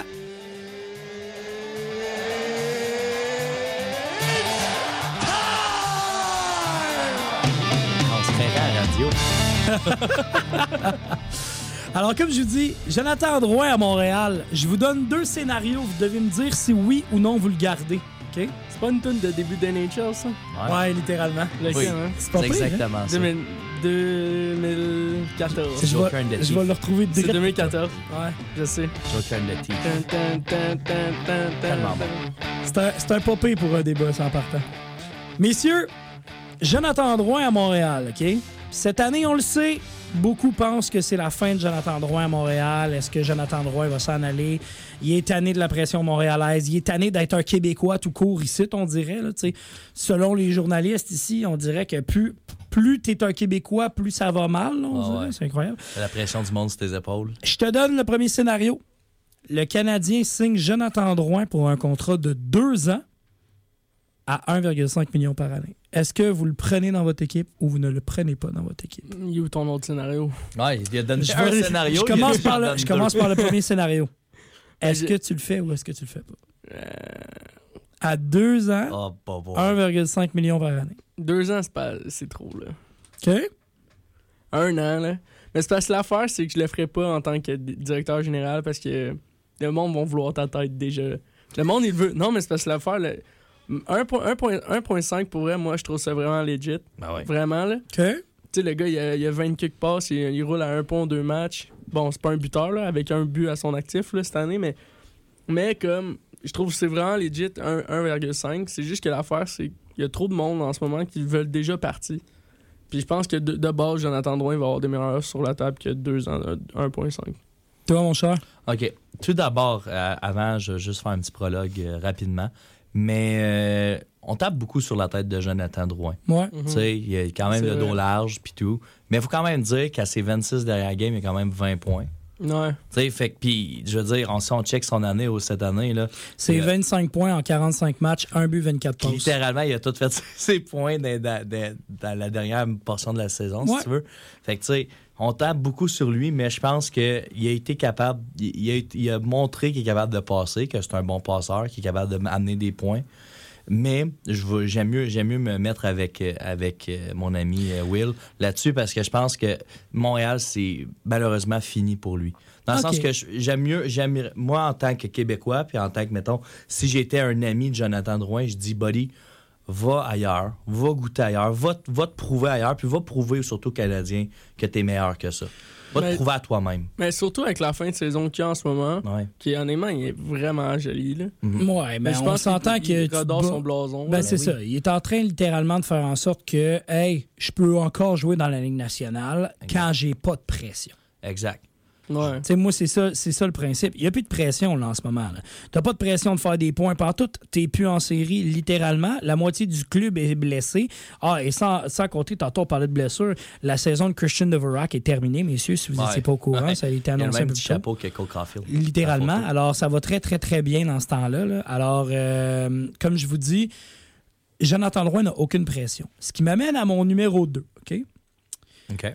Bien sûr, tantôt, je vous parlais d'un- fait que deux ans, 1,5. Le Canadien pourrait, bien sûr, le signer un an, 1,5 million par année ou 2 millions par année. Je pense que les deux. OK, mettons, je vous le dis de même, là, ça c'est improvisé sur le fly. là. Un an, 2 millions. Est-ce que vous le faites? Vous le faites pas? Non. Non. Non? Parfait. Ce qui m'amène à mon deuxième point. T'as les Coyotes de l'Arizona. OK. Et justement, moi, je, dans l'éventualité, parce que Jonathan Drouin a bien spécifié qu'il aimerait ça signer à Montréal en passant, si vous n'étiez pas au courant. Au courant de la semaine, euh, à deux reprises, euh, des journalistes, dont Marc-André euh, Marc-André Baudouin, Baudin, faudrait que je vérifie, désolé pour Ouais. le nom du journaliste, mais qui a justement parlé avec lui puis qui a dit Moi, je veux rester à Montréal parce que je sais ce qui s'en vient puis ça a l'air beau. Mhm. Dans l'éventualité, mettons que Kent Hughes l'écoute, fait Garde, dérange pas, de donner un million pour un an, là. Reste avec nous autres. Est-ce que tu le gardes pour l'échanger à date limite des transactions, mettons, contre les Coyotes de l'Arizona, ou tu le laisses déjà partir avant, justement, tu le laisses partir Ben- le 1er juillet, mettons, euh, avec l'Arizona? OK. Ben, un contrat d'un an, un million, si tu vas l'échanger à date limite des transactions, c'est pas pour le shipper dans un club de là. Non, c'est C'est encore drôle. C'est c'est- shipper dans le top Non, 7 d'un- club vraiment fort, un en- million par année. C'est encore drôle parce que c'est encore très drôle parce que j'en- euh, j'ai écouté énormément de commentaires par rapport à lui dans la dernière semaine, puis le monde sont comme tu vas le shipper où parce qu'il n'est pas capable de prendre la pression. Ouais, La- mais il n'y a pas de pression en étant sur un troisième cl- trio non, d'un club ça. vraiment fort. Hmm, c'est encore drôle, ça dépend. Parce que si tu es, admettons, avec l'Avalanche du Colorado, tu vas en avoir de la pression. Parce que là, il y en a beaucoup qui vont le relier à, bien sûr, Nathan McKinnon. Nathan- il ne jouera pas. S'il joue au Colorado, à mon- ben, c'est encore drôle. Ben, Regarde, Arthur Lekonen. Regarde Ça Arthur Lekonen. Ah non, non, Ouais, pas le même joueur. Je comprends Non, que non, c'est pas c'est le même que c'est pas joueur. le même joueur. Je comprends que c'est pas le même joueur, sauf que tu peux réunir le duo des Moussets d'Halifax. Ah ouais. Je on va Foucalé là-bas. Il va gauler Ouais, à bon, maudit. Ils vont le call up. Non, mais- Genre, comme défenseur, ils vont peut-être signer euh, un gars qui joue vraiment plus au hockey, genre Conrad Abel Chaser. Ah, ok, ok. T'es rendu loin encore. toi. Les gars, avec, avec Ok, des si. T'es comme, rendu loin. là. comme disait Gaston, avec des si, il y aurait- si les chiens avaient des si, il resterait plus d'arbres sur la terre. Là. Ouais. Tu sais, fait que, mais. Hey, moi, je trouve ça magique, cette phrase-là. Ah, wow. Mais tout ça pour dire que, mettons, tu sais, ton- je reviens à ta proposition, un an, un million. Tu sais, puis là, après ça, tu me dis, est-ce que tu veux l'échanger? Mais honnêtement, ça dépend. Tout dépend de Jonathan Drouin, puis tout dépend du futur de Montréal. Tu sais, si, mettons, Joe, il arrive, il dit non, non, je veux rester ici, prends ses culottes, dit non, non, regarde, c'est assez le broyage. Moi, je joue comme qu'il joue live, avec la pression qu'il a présentement, avec ses affaires, il est dans son élément. Regarde, on est qui pour dire que ça ne fonctionnera pas? Par contre, faut, faut qu'on voit le passé, faut qu'on voit le futur. Puis oui, même s'il aimerait ça rester, je sais pas si c'est le meilleur pour sa carrière. Moi, c'est mon avis, non. Personnellement, je crois que c'est le temps qu'il s'en aille de Montréal. Pas parce que je l'aime pas, Jonathan Drouin. Bien sûr, je l'ai critiqué à maintes, reprises par rapport à son jeu parce que, calique, là, pour vrai, là, je je m'excuse, mais. On aurait critiqué Gurianov la même chose? Hey, Gurianov, on s'en reparlera tantôt. Oh, ok, bah, bah, vous hein. plaît, là. Hey, Mais- va lui, il est en train de gagner euh, le cœur des Montréalais juste à force de scorer des buts. Hey, hey, hey, hey. Le monde qui check juste la score sheet. Ah, non, c'est Calme, ça. C'est ça. Tu vois Denis Gurianov, moi, il est bon, le petit gars. Ah, il est bon, à 2,9 millions, il est bon. Je veux Check- juste te rappeler que c'est un. RFA. Fait que t'es obligé de le qualifier à 2,9 l'année prochaine. Tu le signes-tu pour 2,9? Non. Il n'a pas montré. qu'il- Il n'y a pas l'attitude, disons ça. Il n'y a pas a l'attitude. Mais c'est parce que c'est c'est le pire gars que tu vas avoir sur un trio. Là. T'es un centre, admettons, t'es un centre responsable. T'es comme là, là, hey, là, ça fait deux allers-retours de la glace que je fais, je suis brûlé tête. Tu le vois l'autre, man. il est là. Il est tellement smooth sur la glace, il s'en fout carrément. C'est Hoffman puis Dadonov Ouais. sans leur saison, leur bonne Ah, saison. Puis, sais. ah, drette ça, drette ça. Mais, puis genre, c'est trois buts, là. C'est trois buts, là. Il n'y en a aucun qui est beau, là, pour vrai. Hein. C'est trois garbage, là. Non, c'est ça. Mais il y ah, avait de l'émotion. Mettons ces trois derniers buts. Les trois garbage. non, mais les trois garbage, les aurais-tu donné à Jonathan Drouin, s'il te plaît, puis ça monte un peu sa fiche à la ah. place des données à Gurianov? Non, mais, ouais, Jay, mais... merci. mauvaise foi. Là, aye, mauvaise foi. Toi, t'accueilles le monde de même au Québec. Comment, Le gars, il, est là, il a fait ses bagages, là. Je m'en dessus. Il a pris son baluchon. Je m'en dessus. Il a marché juste. Hey, c'est Gurianov je m'excuse, mais j'aurais pris ça, de, j'aurais donné ça à Jonathan Roy avant. Il a laissé six ans de carrière derrière lui au Texas, puis okay, toi, tu l'accueilles de Attends, attends, attends. Il, a, eu une bonne saison, puis c'est des séries éliminatoires d'attitude d'Atsal. Il a laissé derrière ah, lui. Ah, il a une saison de 20 buts, même. Ah, il a une saison de 20 buts. Après ça, il a fait quoi? Ah, je m'excuse, je vous donne ça à l'instant. Saison de 20 buts, 64 matchs, 20 buts, 29 points. Ah, 29 points, mon beau. Et 27 points euh, sur 27 matchs en série, 17 points. Après ça, c'est quoi? C'est Un 30 quart. points en 55, 31 en 73. Jonathan Drouin a littéralement fait ça avec le Canadien de Les Montréal. gars, vous êtes de mauvaise foi. C'est le deuxième meilleur joueur actif dans le Canadien. Non, même pas. C'est le deuxième meilleur, meilleur pointeur des séries je avec le je le Canadien sais, présentement. justement. Je le sais. Il est juste en dessous de Camilleri. Il est Littéralement. au-dessus de Suzuki. Ça me sert à quoi, là? Moi, j'ai la signe à 7.5. 8 ans. On l'a, qu'est-ce qu'il reste à Montréal à Ah, jamais. man, Mais j'aime. Non, je veux pas qu'il signe. Je veux vraiment pas qu'il signe, pour être honnête. Ouais. OK. Denis Gurianov, là. Mais droit Ben, non plus, d'ailleurs. là. Non, OK, mais c'est ça de bord. Tu perds Gurianov pour qu'est-ce que tu avais pour euh, Dadonov? Parce que tu Ben oui. as échangé Dadonov Oui. pour Gurianov. Mais On ouais. perd le salaire de Dadonov. Mais t'as une meilleure. T'as une meilleure- Ouais, on le perdait déjà. T'as la chance, avec Gurianov, ce que tu faisais dans le fond, si tu prenais une chance que sur les 30 dernières games de la saison, Martin Saint-Louis qui a changé son attitude. Mhm. Fait que tu donnais plus un défi à Martin Saint-Louis et son équipe d'entraîneurs de changer, de changer l'attitude d'un joueur Ouais, mais tu le peux pas potentiel de marquer vraiment plus que 20 buts dans une saison. Tu peux pas changer, tu peux pas changer ça. Par contre, c'est quand même un potentiel de première ronde. C'est un 20e au total. là. C'est un 20e, gars qui a une shot 24e. de feu, ben, qui la monte pas, là, mais techniquement, ça a l'air qu'il a une bonne Plus shot. bas que ça. Il est plus bas que 24e au total. Ou, C'est un shot de première ronde. Ah ça. non, Ça, non, c'est un oui, shot de première non, non, ronde, je mais- sais, mais genre plus, Attends, plus genre ça. 10e. je Rente sélection 12e au total. Ouais, Ouais. 12e, me 12e. semble. Ouais, c'est genre J'hésitais entre 15. lui puis Radek Fax- Faxa, là. Oh boy, non. Non, on était pas là. Dennis. Mais Radek Faxa aussi, même, même choix. Dans le même principe, sauf que ça reste qu'un quand Vraiment même- meilleur. Ça reste que le gars a quand même 25 ans. là. Non, mais Il a le temps de se développer encore. C'est à- peut-être un, un late bloomer. il est à 5 points en 9 games, les gars. 3, Hey. garbage goals. 4 Quatre- buts 4 en buts, 9 mais games. 3, 3 garbage. Il est sur un pace de 40 live. Hey, hey, oh hey. my god! Oh my God! Hey, 7.5. Hey, Cole Caulfield aussi, était sur un, un, pose de, Pauvre un minou. pace de 40. hein. Pauvre. Mais il est- en plus, c'est ça qui est le fun. On passe à une autre affaire, là. Mais il est, il est tout le temps là, Cole. C'est dans Ah, l'entourage de je l'équipe, il est tellement avec le beau monde. à voir, par exemple. Je trouve ça magistral. Moi, j'aime ça. Ah non, je pense qu'il va signer ailleurs, boy. Ah, moi, je pense qu'il est, à- il est tanné d'être avec New Jersey. Mm, Vous entendez ici le premier New Jersey. New Jersey. Ça va rejoindre son chum. Ah, S'il vous plaît. Ah, Là-bas, ils ont tellement d'alliés, il va se ramasser ça à 3. Non, il va s'en aller avec les Ducks dans la M, aller jouer avec Trevor Zegras, son gars bon chum. Eh ouais, ils vont se faire bronzer à faire des, des, des, ouais. des Des clips, des clips de Sport 30. Ouais. C'est rien que ça, là. Ouais. Qu'ils font là-bas. De des lauriers. Non, il Non, Delaurier? Delaurier, il est avec hein? Était avec les Flyers. Il a signé un gros contrat de 3 millions par année pour un, goon. là. Flyers. Ah, mais il est, Ah. pas, il est pas si mauvais, de- Delaurier. C'est un, un energizer. Ouais. Genre, c'est pas, admettons, c'est pas un goon comme Ryan Reeves, mais il, il- genre, c'est vraiment plus joué au hockey que Ryan Reeves. Brandon Pross.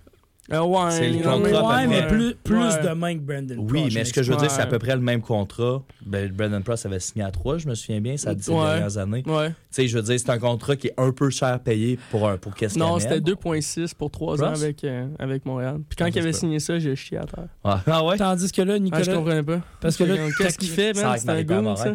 Parce que Nicolas Ah, j'étais littéralement, en ce moment, c'est euh, 11 points en 67 matchs, mais 99 minutes de pénalité pour euh, Hey, Nicolas ce gars-là, il a déjà fait 10 goals avec Montréal.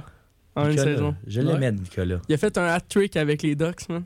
Hat-trick Ah, avec oui. les Ducks, Ouais, ouais. 10 buts, 4 passes pour un total de 14 points avec le Canadien de Montréal. Ramener des lauriers. Ouais. Pétition. Mais Dé- Deslauriers, moi, Pas je- 3 millions, honnêtement, non. Non, mais Change.org. Deslauriers, je Ah non, on l'avais- n'a je pas pas, moi. Mais On non, on n'a pas de space. On a zéro. Imagine pas avoir de space pour avoir un joueur comme de- Nicolas Deslauriers. C'est la S. Ouais, ça va un peu mal dans ce temps-là là, pour Mm. Nicolas Deslauriers. Nicolas Deslauriers qui est à. Qui est à. Il est pas à 3 millions. Ouais, il est à 3 millions. Il est à 1,75 millions.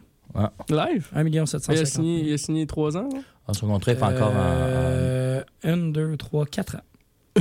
Ok, c'est la, la grosseur du contrat qui me faisait capoter. Ouais, c'est Ah. 7, millions pour 4 ans, Ouais. ce qui est à dire 1,75 millions par année. C'est fair. C'est très, c'est très fair, 1,75. Bon, 1,75, ouais, mais comme live, il- mettons, ça produit pas assez. là. Ouais, ben, Ah, les OK, Flyers. OK, je vais, te je vais te relancer un petit quelque chose. Tu me parles de Nicolas Deslauriers, on se parle de Nicolas Deslauriers qui est à 1,75 millions par année. Puis check bien ça, je t'amène sur l'autre ici. Le Canadien de Montréal, tu prendrais Nicolas Deslauriers ou Joël Armia? Puis je sais que t'aimes Joël Armia. Ah, moi, je suis un gros, gros fan de Joël Armia. Moi, je fan pense de que. Joël? Ouais, mais c'est juste une mauvaise saison, je pense.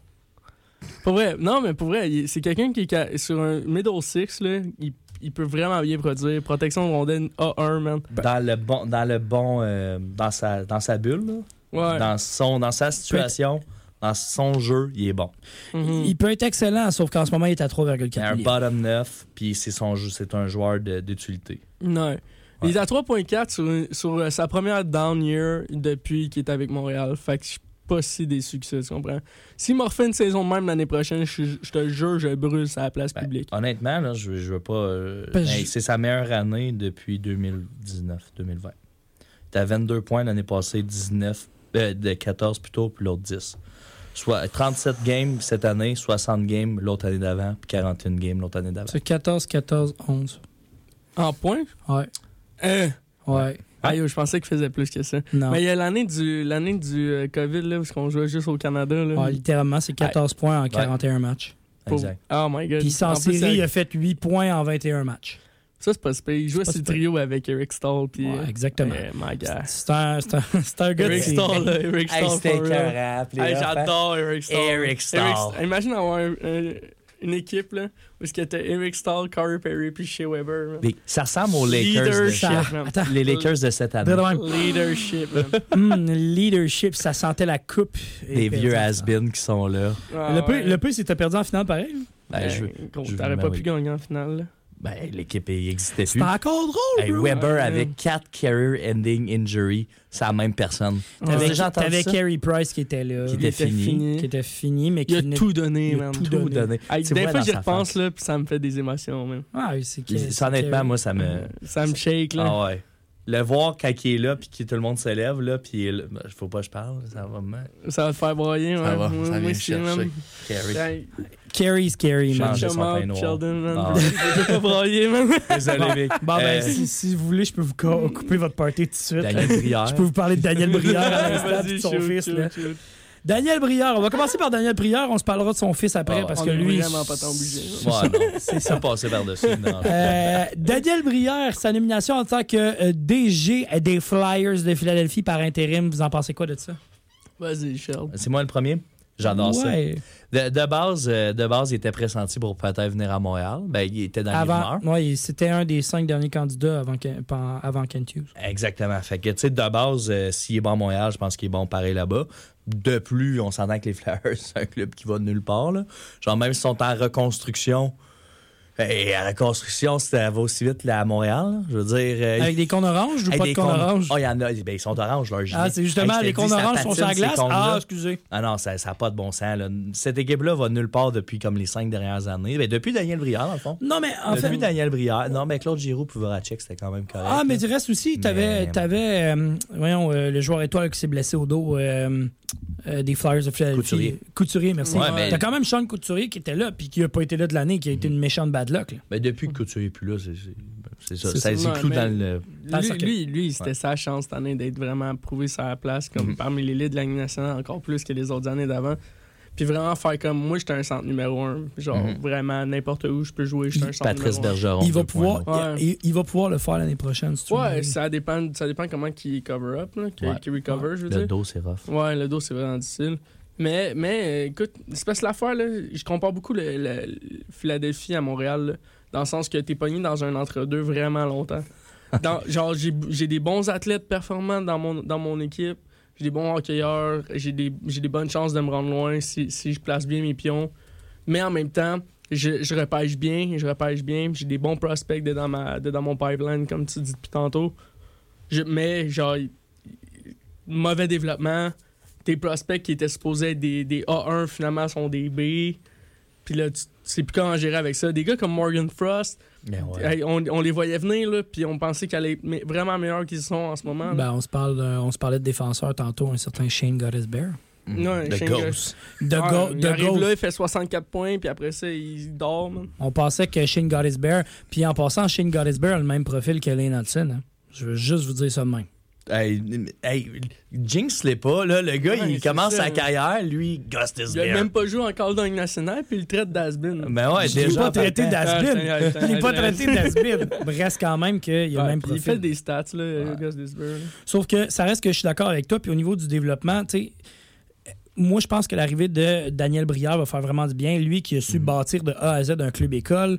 Euh, il, a, il a bâti le club école de la East Coast League des Flyers de Philadelphie. A passé aussi par la. Lehigh Valley.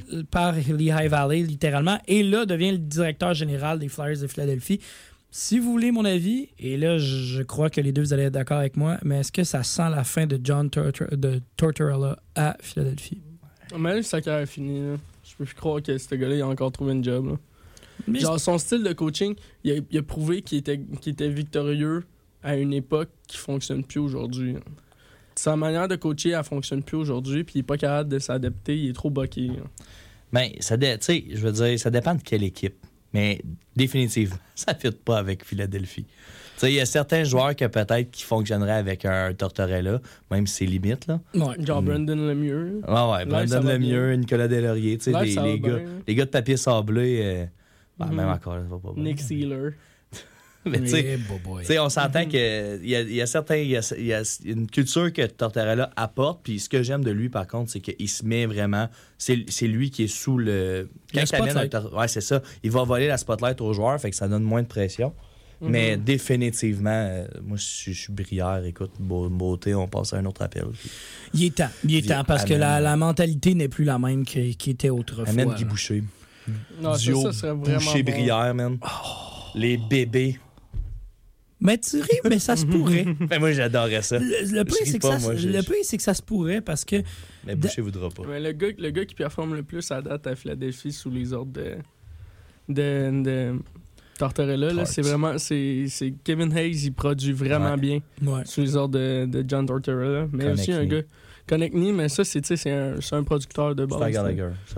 Ben, il est meilleur que Gallagher. Oui, oui, mais c'est un travailleur. Gallagher amélioré. Ouais, ouais. Raphaël Mais, mais, genre, je vois plus Scott Lawton comme, comme, Mm, comme mm, ce genre ouais. de joueur-là.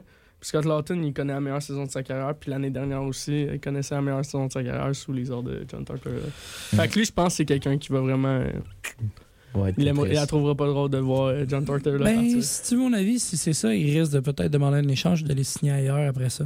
C'est une bonne monnaie Ouais, d'échange pour une équipe. Là. Ah Il est signé à 3 millions jusqu'en 25-26. C'est ça. Il a 30 points cette année, 15 C'est ça. Si tu veux mon avis, il va sûrement être échangé d'ici un ou deux ans à la date limite des transactions. Ça, c'est si. John Turturella s'en va. Mais en même temps, il a talent. 28 ans. Fait que je pense que c'est un bon, euh, c'est un bon, euh, un bon joueur à avoir dans une reconstruction. Là. Ouais. Entièrement d'accord pour ça. mais- L'Arizona. Ouais. Ouais, Pauvre la- Arizona. L'Arizona, on en a pour combien de temps encore, là, si vous voulez mon avis? là? À chaque fois que tu entends des joueurs qui tu sais pas qu'est-ce qu'ils vont devenir, tu l'envoies, tu le ships là-bas. Non. Ah, il va s'en aller en Arizona. C'est les Ouais. déchets des Andrew États-Unis. Ladd. Andrew Ladd. Chez Weber. Hey, NHL 2015, Andrew Ladd, Blake Hey, Wheeler. en ce moment, euh, le club de l'Arizona, ça doit Mark être Scheifele. incroyable. Le gars qui cherchait. Non, Non? Sheffield était pas là encore. C'est un autre avec En eux. 2015, Scheifele était là. 2015, non, c'était Patrice Bergeron. Ah, sur, ouais. la, sur la, la- Non, je me souviens. plus. Je, ouais. Sur la quoi? Sur le cover. Ah, sur le cover, ouais, ouais. ouais. Mais Sam Sheffield était pas là. C'était. Il, il en manque un. Je sais plus. Les, de- des Jets? Oui. Un gars, Brian Little, il était là. Exactement. Brian Little. Little. Ladd puis Wheeler, c'est je suis- ça. je suis persuadé là, que, que- Ok. C'est une petite tille. Hey, voulez-vous, les gars, voulez-vous la liste, parce que tant qu'à parler de, de cap mort, là, je veux dire, là, voulez-vous parler de la masse, euh, la masse euh, limite des, des transactions du côté de l'Arizona? Les ils, cap ont genre 28, ils ont genre 28 millions sans masse de contre morts. et 26, C'est 43 millions qui jouent pas pour eux. Ouais, littéralement, c'est wesh. Jakub Voracek à 8,5 millions Hey, petit contrat. hein. chez- chez- pour encore deux ans. Ouais. Chez Weber à 7, 8, 5, 7 Pour encore 10 ans. pour encore jusqu'en 2025-2026. Hey, c'est aussi pire que Ila Kovacic, ce Eh, contrat-là. Andrew Ladd à 5,5 millions qui termine cette année. Brian Little, justement, qui est à 5 291 000. On a Nick Bustad, qui est à 450 000 cette année. Patrick Kane, qui est à 2 2,625 par année jusqu'à fin de l'année. Et Olivier Ekman, Lars- Ekman Larson, qui est là jusqu'en 2026-2027 à 990 000 par année. Euh, il y en a énormément d'argent qui est qui n'est pas retenu du côté de l'Arizona. là. C'est incroyable. Imagine être Tourigny. Hmm. Je pense qu'il savait dans quoi il s'embarquait avant de s'en Ouais, pense là-dedans, oui. franc. Première année complète de Mark Scheifele, 2013-2014. Fait qu'il était dans, Il était dans le jeu. il était dans le NHL 2015. t'as 34 raison. points, 63 matchs. Tellement de bonne équipe à jouer en 2015. Ouais. Honnêtement, ouais. C'était mon équipe favorite. Messieurs, Ouais. on s'en va en pause publicitaire. Au retour de la pause, on continue de se parler du Canadien et bien sûr des autres euh, nouvelles dans la Ligue nationale à la centrale sportive. Avec des opinions qui peuvent mettre au plancher. Bienvenue dans la centrale sportive.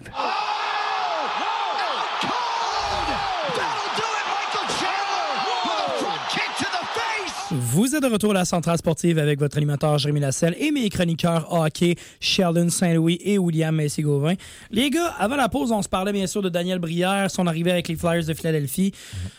On se parlera pas de son fils, si vous voulez mon avis. Là. On peut passer à d'autres choses direct en partant. Pour ceux qui veulent savoir de quoi on parle, allez voir sur les réseaux sociaux. C'est pas une belle histoire. Faites vos recherches. Faites vos recherches, allez voir ces réseaux. On va dire ça avec une voix de radio poubelle, man. Faites vos recherches, moi je vous dis. Faites vos recherches. Alors, euh, on s'en va du côté, bien sûr, maintenant. C'est une nouvelle ben, un peu plus triste, mais qui va faire très très mal euh, au niveau des séries éliminatoires pour le club en tête de la division métropolitaine, les Hurricanes de la Caroline. Les Hurricanes de la Caroline qui ont perdu les services de Andrei Svechnikov pour le reste de la saison.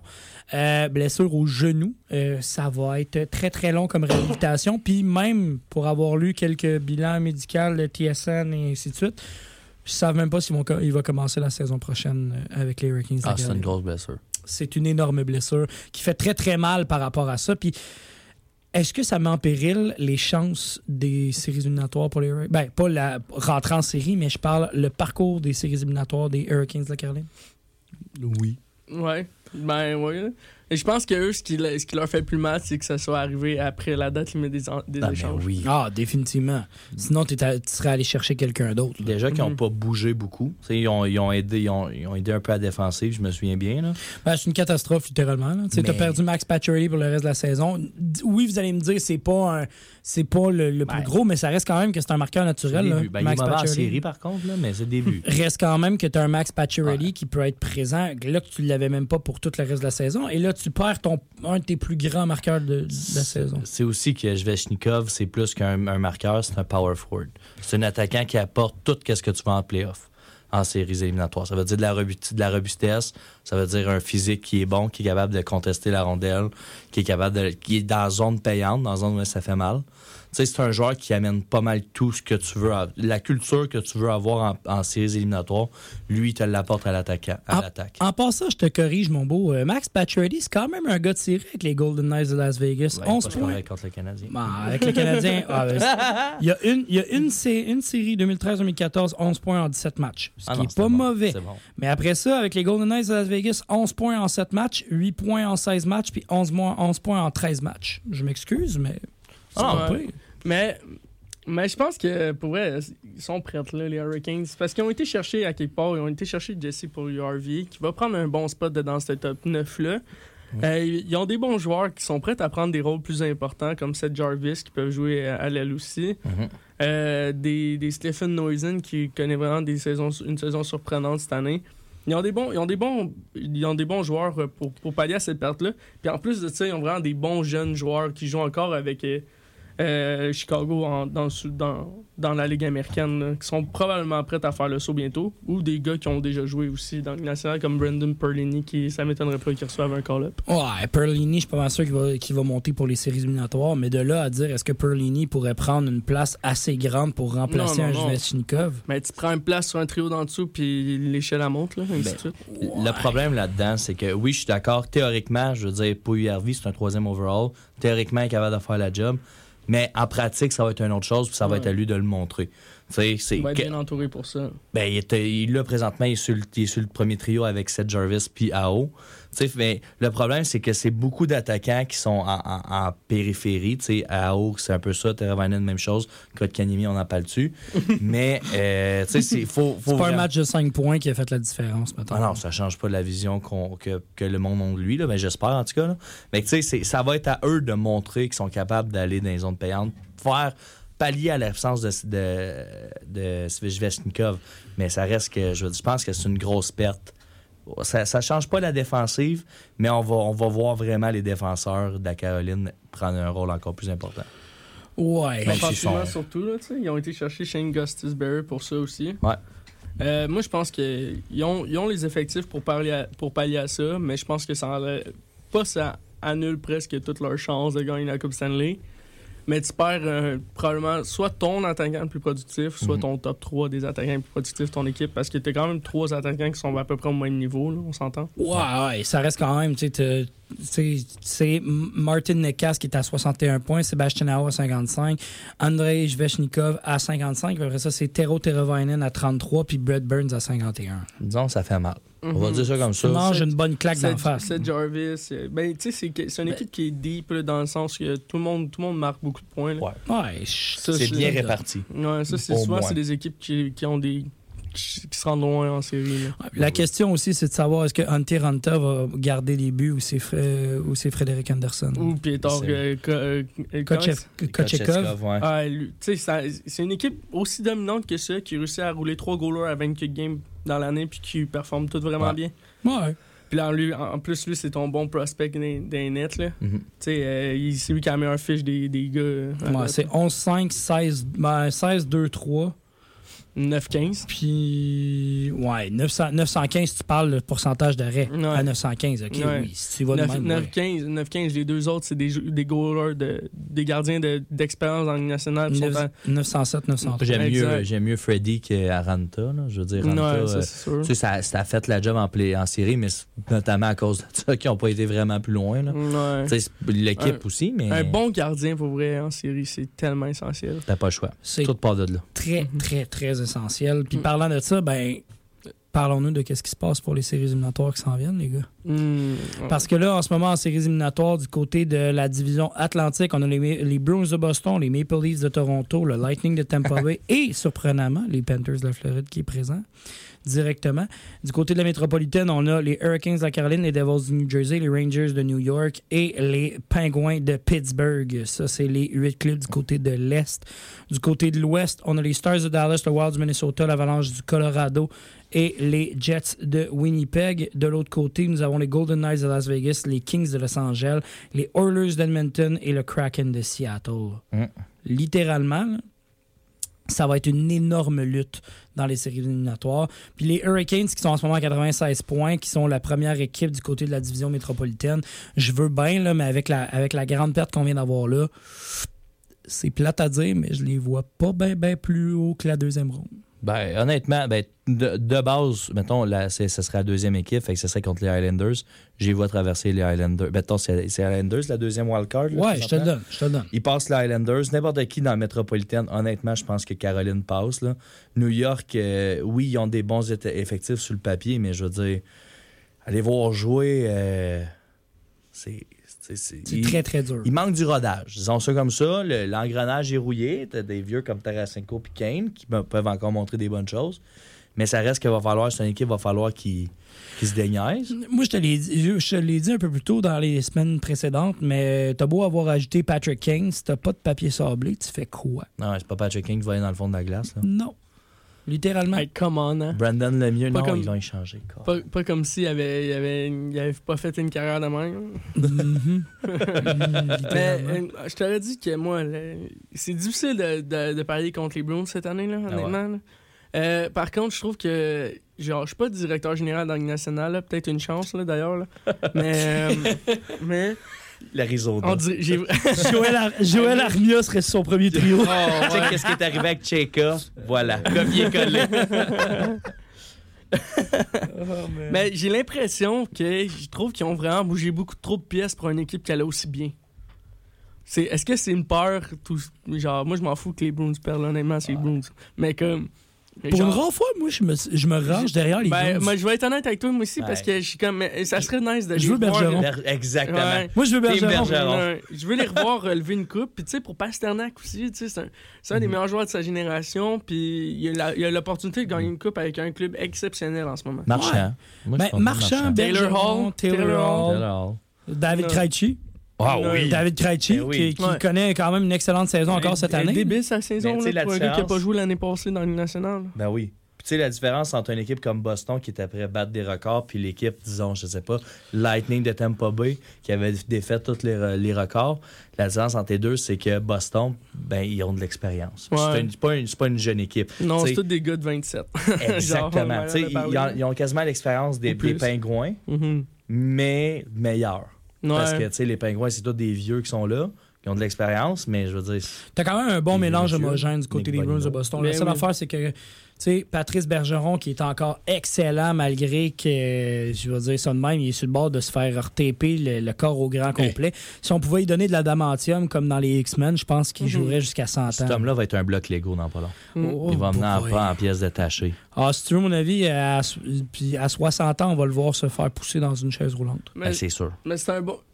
Pour... J'ai pas envie de, de, de pleurer la carrière de Patrice Bergeron. tout, Pas de la- suite, pas je de la suite. la pleurerai fin, de, pas. ca- la fin de carrière, mais je trouve que les, les Bruins, c'est vraiment un bon mélange de, de excellents joueurs qui sont dans, dans leur fin de carrière.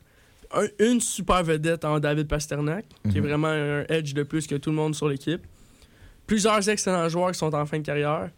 Plusieurs, plusieurs joueurs B qui sont de dans leur prime. Mhm. Fait, fait que t'as des Pavel Zaka qui rentre dans son prime. C'est un joueur B selon moi. Euh, t'as des Jake DeBrus qui est dans son prime, joueur B. Euh, Nick Foligno, fin de carrière. Charlie Coyle, euh, joueur B en- dans son prime. Empus Lindholm dans son prime. Ah oui. Ouais. Euh, Dimitri Orlov qui vient d'arriver dans son prime. Fait que t'as un. C'est ça, des McAvoy que lui, il va être, il va être exceptionnel longtemps. Ah ouais. Fait que t'as un, mé- t'as un bon mélange de joueurs exceptionnels, de joueurs de joueurs d'expérience qui sont en fin de carrière, qui sont encore productifs en Krejci, Bergeron, Marchand. Puis t'as des joueurs, puis t'as des joueurs euh, qui sont peu euh, type B dans le fond là, qui sont qui, ont, qui ont des excellentes carrières dans le show, mais qui sont euh, qui sont dans leurs meilleures meilleures années. Fait que ce mélange là, il est parfait avec un bon goaler qui garde bien les portes. Puis un, Avec un- deux bons goalers. Ouais, puis un excellent, de- un excellent backup, c'était mon prochain point, en Jeremy Swayman, qui est probablement l'avenir de, ton, de tes gardiens. Tu as une équipe à faire, là. Moi, si j'ai une chose à prendre de cette équipe-là, là, la culture. Ouais. Ah ouais. C'est c'est la raison pour laquelle cette équipe-là a du succès année après année. C'est oui, ils ont des bons joueurs, mais en début d'année, les gros joueurs étaient blessés. Ouais. Marchand était blessé, McAvoy était blessé. On avait de la misère à voir ce club-là avoir du succès, mais une affaire qu'on peut pas, qui n'est qui est pas marquée sa feuille, c'est la culture. Ça a Mhm. commencé avec Chara, parce que Chara, c'est c'est le gars le plus entraîné que tu as partout dans la Ligue nationale Ouais. le gars le plus en shape. Après ça, tu passes avec Patrice Bergeron, que il Marchand va et Bergeron ensemble. Marchand en fait. Bergeron, que ces deux gars-là, ils, ils mourraient pour l'équipe, Ouais. littéralement, là, la glace, puis ils continueraient à patiner. Ben, c'est les restants de la Coupe de 2011, dans le fond, Exactement. euh, il fait juste perpétuer ça. Exactement. Puis ils n'ont jamais été mauvais depuis, là. Non, ils ont eu une, Une- une pause Ouais. vraiment trash, là, quand ils ont mis Julien, euh, Claude Julien dehors, puis ils ont... Tout le monde était out of shape, là, tout le monde était fatigué. Là. Ouais. tu sais, quand tu fais des longues runs de playoffs, sais, ils ont été en finale en 2015 aussi, tu sais. Tu fais des longues runs en finale aussi en 2019 contre les, les, les Blues de Saint-Louis. Ouais. Tu sais, tu Si fais... c'était pas, si c'était pas d'un certain, euh, d'un certain gardien de but euh, Benny. en Bennington, je m'excuse, Même mais la performance de Ryan O'Reilly. mais désolé, Tory Krug méritait un 2 sur Robbie Thomas, puis il l'a pas collé. Fait que. Hmm.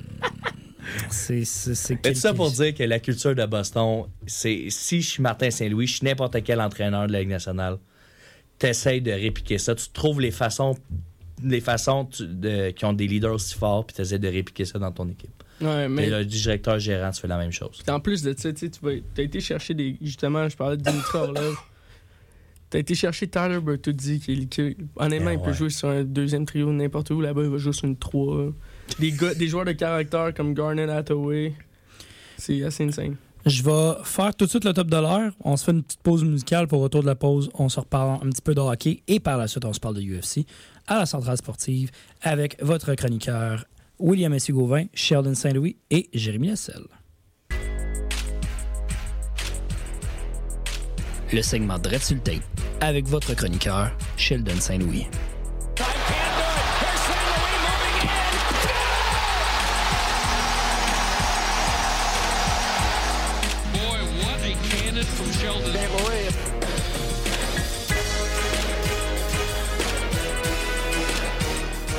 Re-bienvenue dans la centrale sportive avec votre animateur Jérémy Lasselle ainsi que mes chroniqueurs hockey Sheldon Saint-Louis et William Messier-Gauvin. Pendant la pause musicale et publicitaire, euh, on s'est prêté un petit jeu, euh, les trois gars ensemble.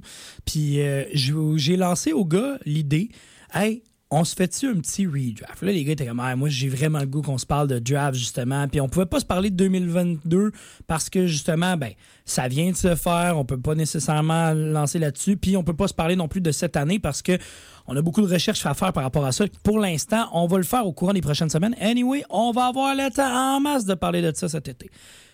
Ce qu'on va parler en ce moment, c'est le draft de 2020. On fait ce qu'on appelle un redraft. Alors, on, a repris les listes des joueurs de l'année 2020. Le draft, justement, pour ceux qui se posent la question, c'est le draft de Alexis Lafrenière, le draft de la COVID.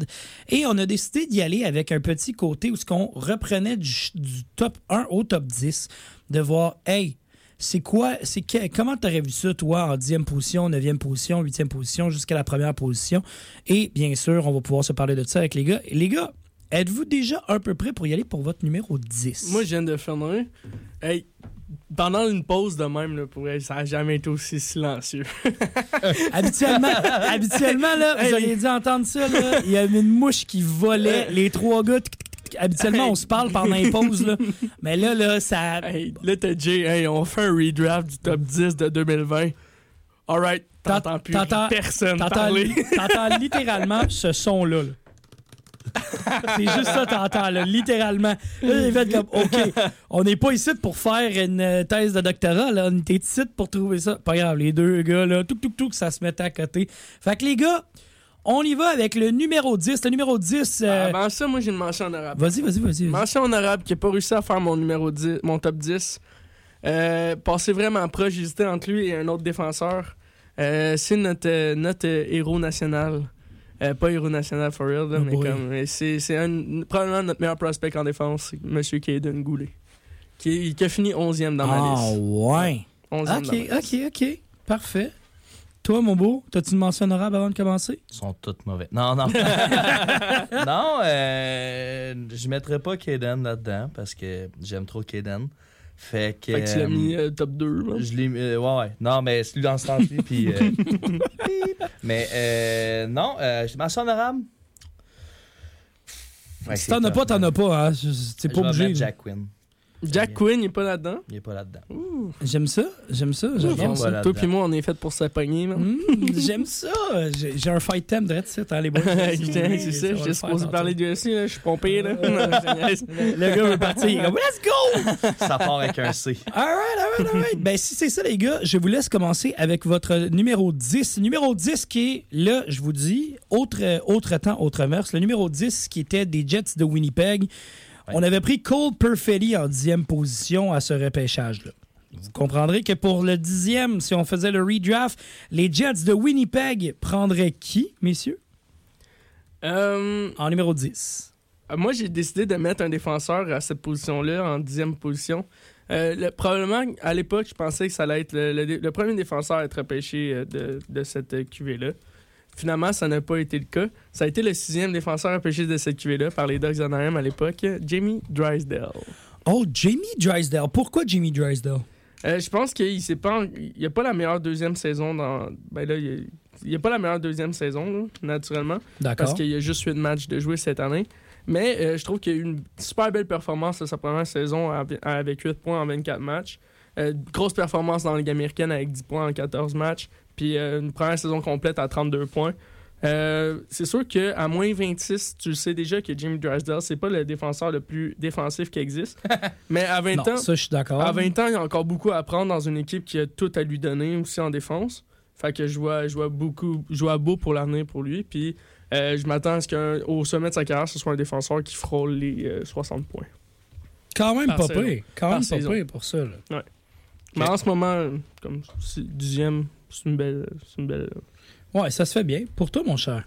Moi, simplement, les Jets, c'est ma deuxième équipe. C'est ma équipe chouchou. Copion, copion. Non, non. Mais euh, plus sérieusement, euh, ramener les bons vieux Jets, ramener la défensive de feu qu'avaient les Jets dans, les, dans leurs bonnes années de 2016 à 2018. Donc, euh, pour moi, le choix était relativement simple. Caden s'en va directement à Oh! Winnipeg. Oh, OK! Son frère, il n'a pas déjà joué là, mais ça son frère a déjà joué là. tu, ramènes le Caden Gooley de, ce, de ça, man. Un Caden avec Josh Morrissey, là. J'a- Ah, ça doit être nice, ça, par contre. J'avoue que C'est- excellent Moi, comme choix. J'ai euh. pensé aussi au fit, les gars. Il faut penser au fit. Puis Ouais. Caden, je trouve que ça fitterait parfaitement avec cette équipe-là. Ben, les gars, euh, tu sais, littéralement, vous me lancez deux défenseurs, puis moi, mon numéro 10 aussi, c'est un, trois- un défenseur. C'est Sauf un autre, pas un autre différent. c'est un autre défenseur de ce draft-là. Oh, qui? en numéro 10. Et la raison pourquoi je suis obligé de le sortir dixième, bien sûr qu'il n'a pas eu sa première saison comme on s'en attendait. Il a eu sa première saison comme on s'en attendait. On avait genre, waouh! Il a été blessé toute la deuxième saison. Puis la raison pourquoi il n'a pas sorti plus. Euh, qui sort pas plus haut en ce moment, c'est en raison de son développement. Je pense que le développement va faire toute la différence et l'équipe en ce moment qui joue pour. Mais si vous voulez mon avis, en numéro 10, Jake Sanderson va rester un des meilleurs défenseurs qu'il n'y aura pas de ce draft-là. La raison pourquoi je le mets en numéro 10, c'est vraiment parce que pour l'instant, son potentiel est énorme, mais en raison de sa blessure et de la, la façon qu'il est entouré là-bas avec les sénateurs d'Ottawa, pour moi, je le place en numéro 10, Jake Sanderson. Quand même, là, 26 points en 62 matchs à sa première saison dans Ligue nationale, c'est Euh, bon. C'est Ouais. ex- c'est excellent. C'est pour, ça de que je vous- 20 ans. c'est pour ça que je vous dis il va être excellent plus tard. En ce moment, c'est pour ça que je dis là, je le mets en dixième position comme défenseur Jake Sanderson. Numéro 9, messieurs. J'y vais encore? Ah oui. Parfait. Euh, former first overall pick. C'est ainsi que je place. et C'est à cette position-là, neuvième au total de ce repêchage euh, fictif, que je place euh, Alexis Lafrenière.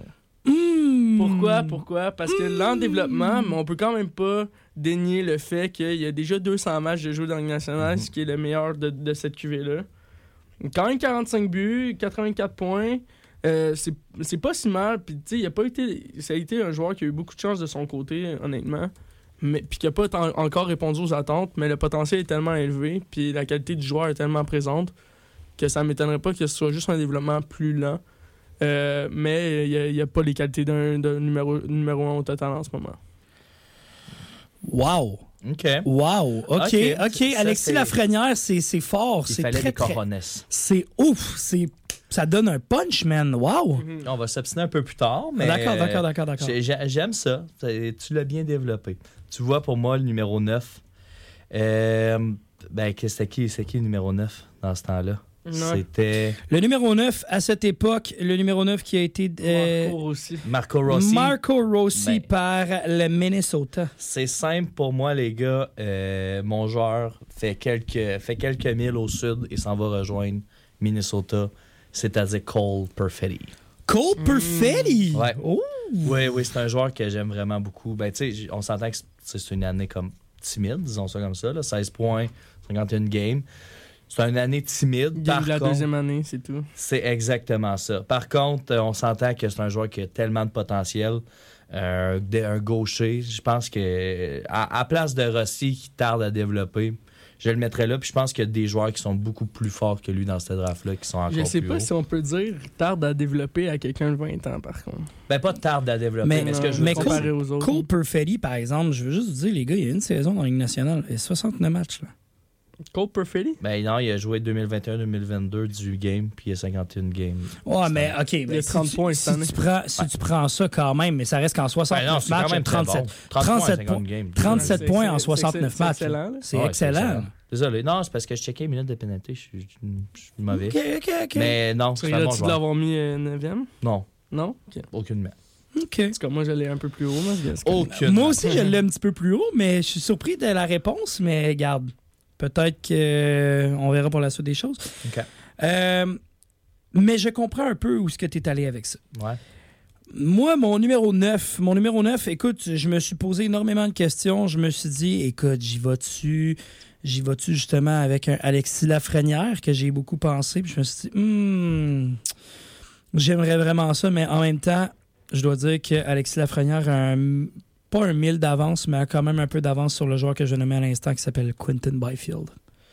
Tu- Tu l'as dans ton top Tu l'as 10. dans ton top 10, for Moi, real? moi, je l'ai mis dans mon top 10, je l'ai mis 9e overall. Et je vous explique pourquoi.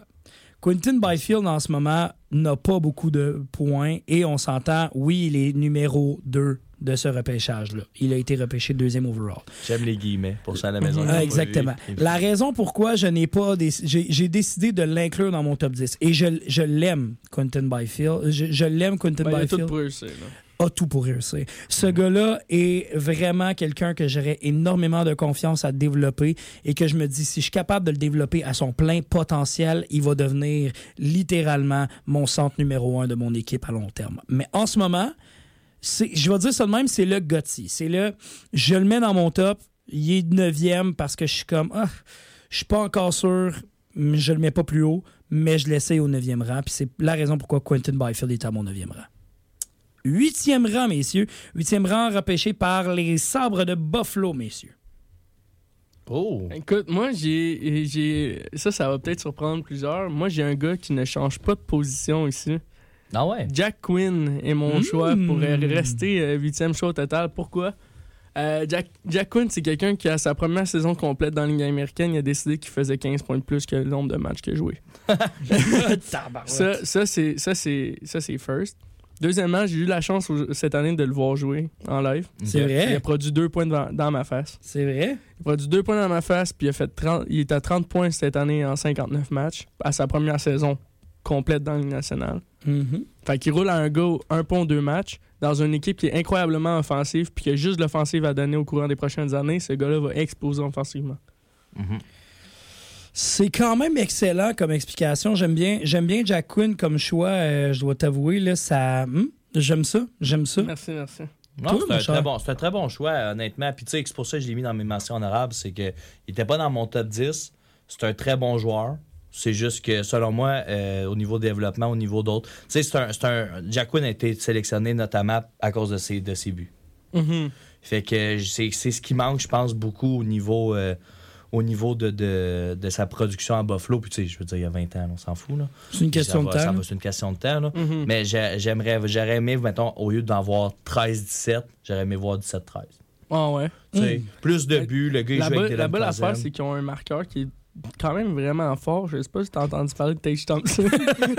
ouais, mais je veux dire, c'est le Ouais, premier mais, trio. ouais, mais moi, j'ai juste à dire que Tage. Thompson, il y a deux ans, littéralement, on l'aurait échangé contre un choix de quatrième ronde, puis on l'a pas échangé. Fait que c'est un réveil là, pour Ouais, lui. Ouais, mais- Tage Thompson joue sur le premier, puis Jack joue avec Dylan Cousin. J'ai juste à dire. Ouais, Dylan Cousin, il joue bien. hein. Ah, mais tu sais, Jack, stick away, gros? Score, score. En tout cas, Première saison complète, il roule à un point en deux matchs. Moi, j'aurais ça à Montréal en ce moment, je serais, vraiment, je serais en train de dire que ce gars-là, là, oh my god! on, on sent notre chaise Oh my pliante, ça Sainte-Catherine. Hey. Moi, pour mon, numéro, euh, pour mon numéro 8, on est là? Ouais. Mon numéro 8, c'est Jake Sanderson. Oh, toi, tu l'as numéro 8, Je j'aime ne ça. referai pas le, le- le dénouement puis tout ce qui a été dit là-dessus. Je pense que c'est un défenseur qui a tellement de talent puis qui peut, qui peut vraiment comme amener bien les choses, surtout au niveau offensi- offensif. Fait que il y a, il y a autant de points que Jack Quinn quasiment. Fait que puis c'est un défenseur. fait que euh, voilà. Sanderson. Mon Hey, numéro. J'allais plus haut, moi aussi, c'est inquiet.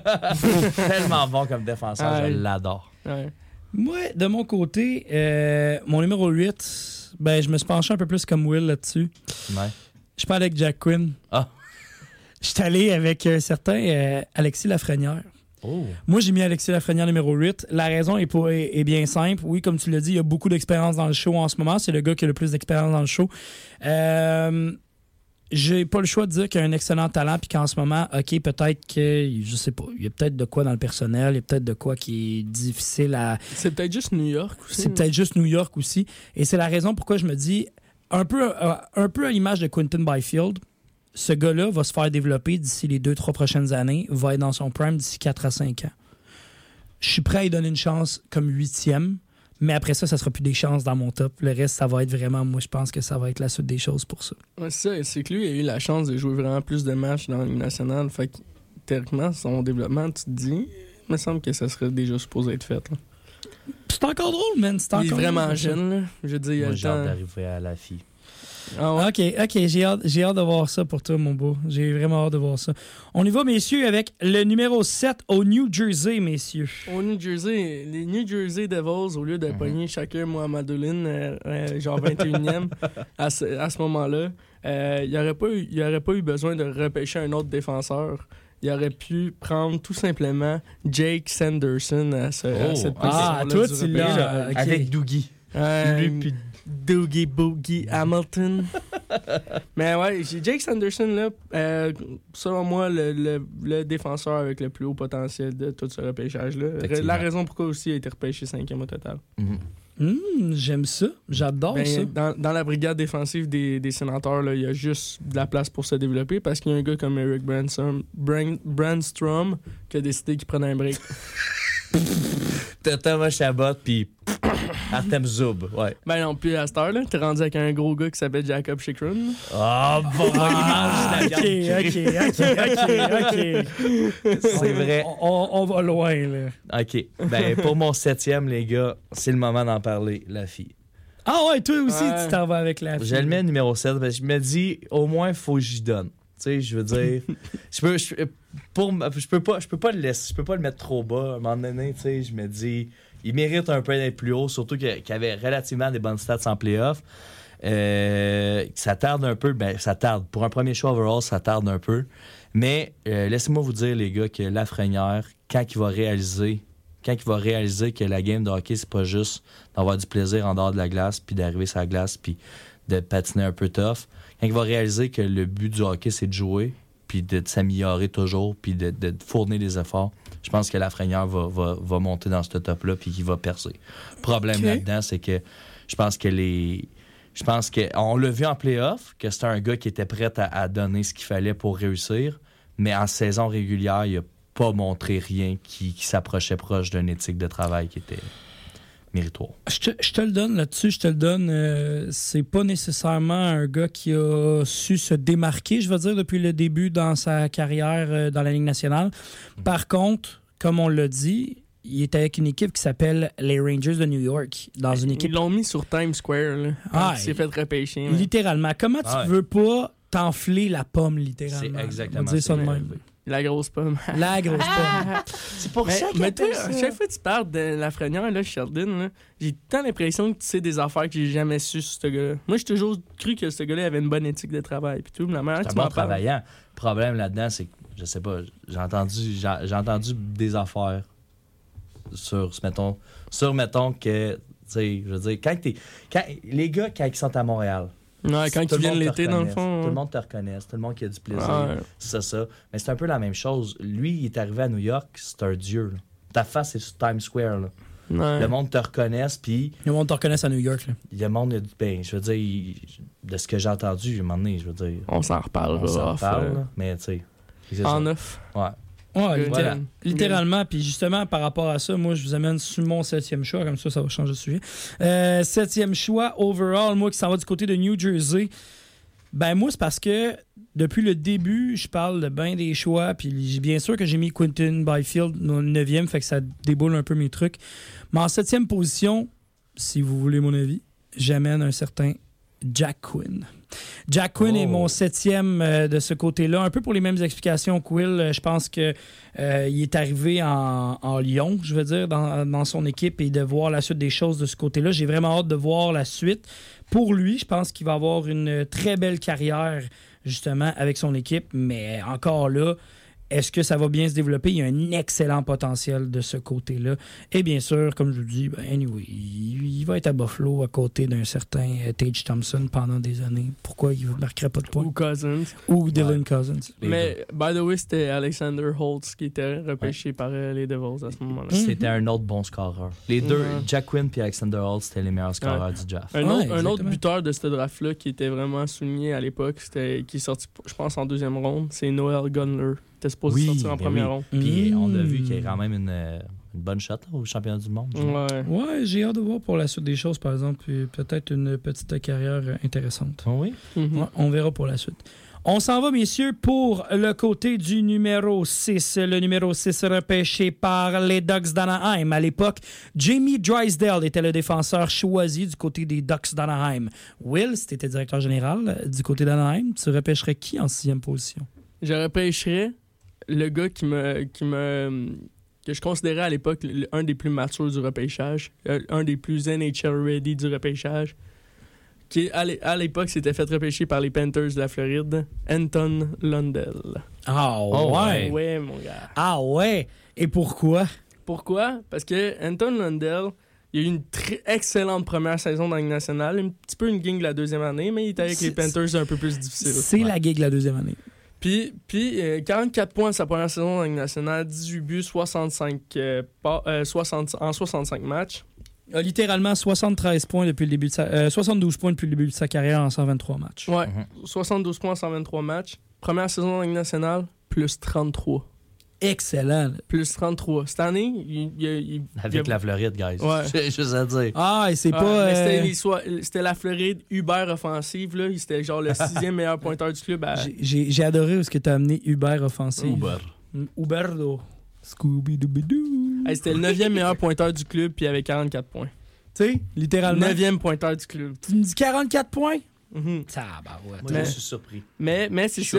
Euh, cette année, il est à moins 1, 28 points en 58 matchs, gig de la deuxième année. Moi, je m'attends à ce que ce, ce- ce joueur-là soit soit un gars de entre euh, 45 justement et 65 points durant toute sa carrière en étant un gars hyper responsable des deux côtés de la glace. Mhm. Un joueur que j'ai toujours vraiment apprécié. Sa dernière saison en SM Liga, une des ligues les plus difficiles à jouer pour un jeune de 18 ans en Europe. Euh, il fait 16 buts, 25 points en 26 matchs.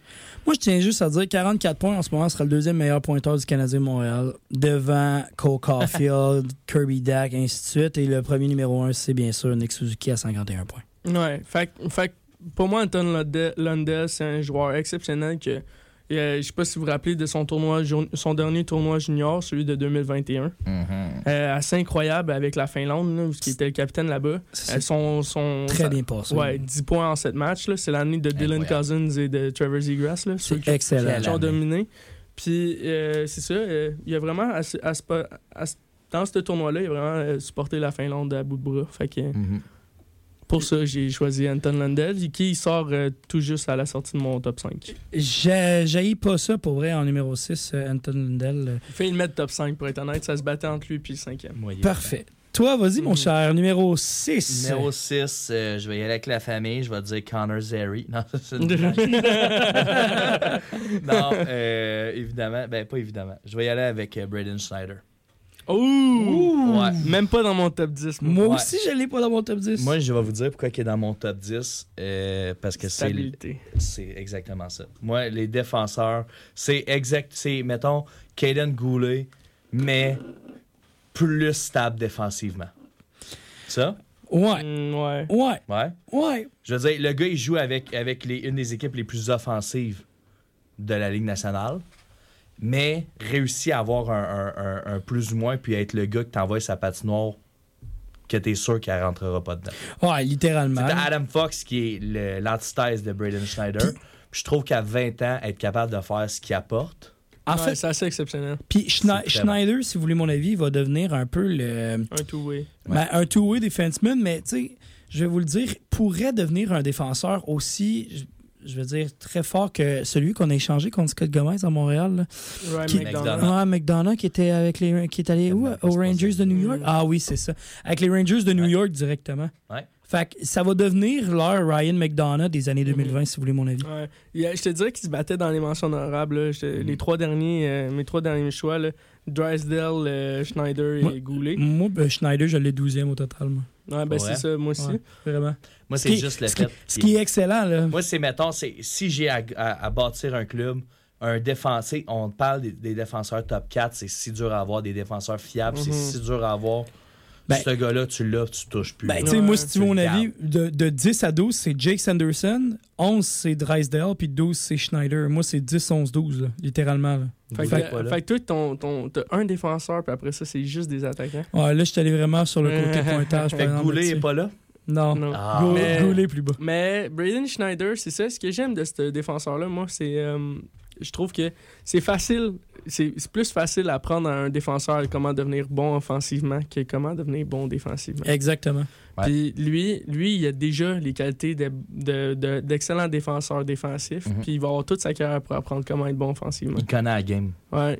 Ça, il, une vision de jeu, il utilise vraiment bien son bâton, son positionnement en, en zone défensive il est assez exceptionnel pour son âge. Qu'est-ce que tu veux? Moi, j'ai- j'aime ces défenseurs-là. Ouais. On, c'est le goulet de New York. Ouais, ouais, Ouais. ouais, exactement. Littéralement. Mais Goulet, il y a, il y a probablement peut-être une. Un edge de plus offensif. là. Ouais, je mettrais un edge de plus offensif, mais lui, meilleur défensif. Ouais. Tu sais.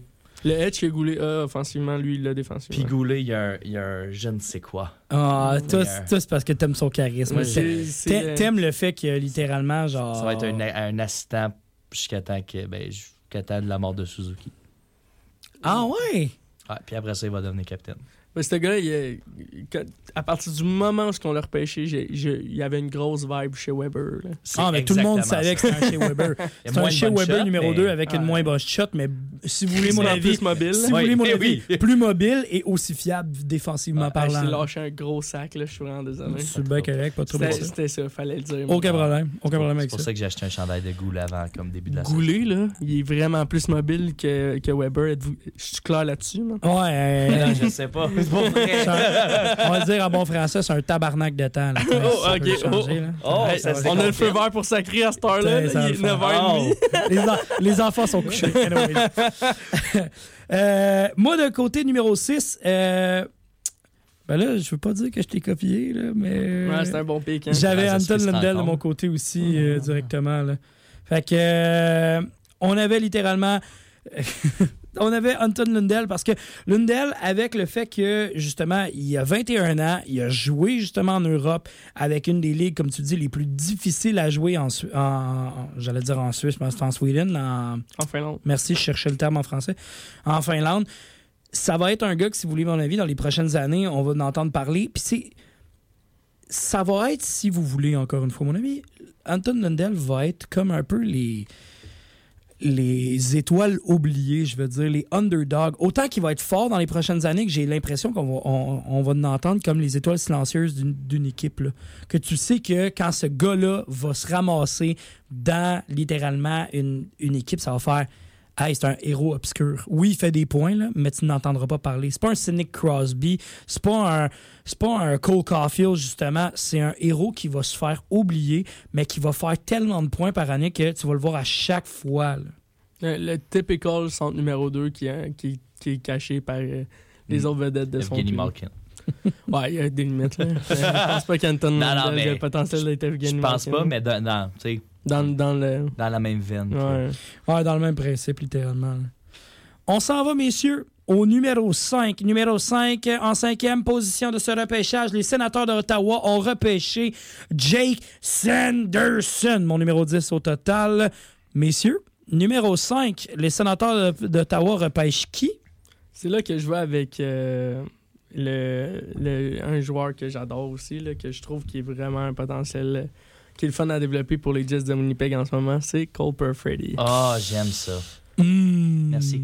Ouais, je pense que Cole Perfetti. c'est pas c'est pas un joueur euh, plus, le plus imposant, 5 pions, 177 livres. Par contre, les, les qualités offensives de ce joueur sont juste euh, exceptionnelles. Les mains, la rapidité, euh, la vision du jeu, euh, son positionnement pour marquer des buts quand, c'est- quand ça compte. C'est pas le meilleur marqueur qui existe, mais c'est un joueur que ça- qu'un jour, ça m'étonnerait pas qu'il roule sur du 70 points par saison. 70? Moi, si tu veux un avis, il va y avoir une saison de 80 points. d'ici- Tu penses que ce gars va avoir une saison de points par match? Ouais. Hmm. J'ai vraiment l'impression que ce gars-là va avoir une saison d'un peu m'étonnerait pas. Il y a vraiment un hockey IQ quand Ouais. même vraiment développé. Ouais, c'est assez crazy. Mais c'est pas lui qui a le meilleur hockey IQ de ce draft-là. Je pense que Marco Rossi est vraiment Oh! un cerveau Ce hors norme. gars-là est incroyable. Il a vraiment un cerveau hors norme. Il est pas dans mon top 10 d'ailleurs. Ben non, parce C'est mention honorable parce qu'il n'y a pas tant de. Il n'y a pas d'expérience nationale assez encore. Il a genre Encore. 40 games, 38, non? Ouais. Non, c'est- c'était assez, je vais dire décevant il y a 20 ans, mais décevant dans le sens que, Ouais. à comparer du top 10, j'aurais aimé ça le voir là. là.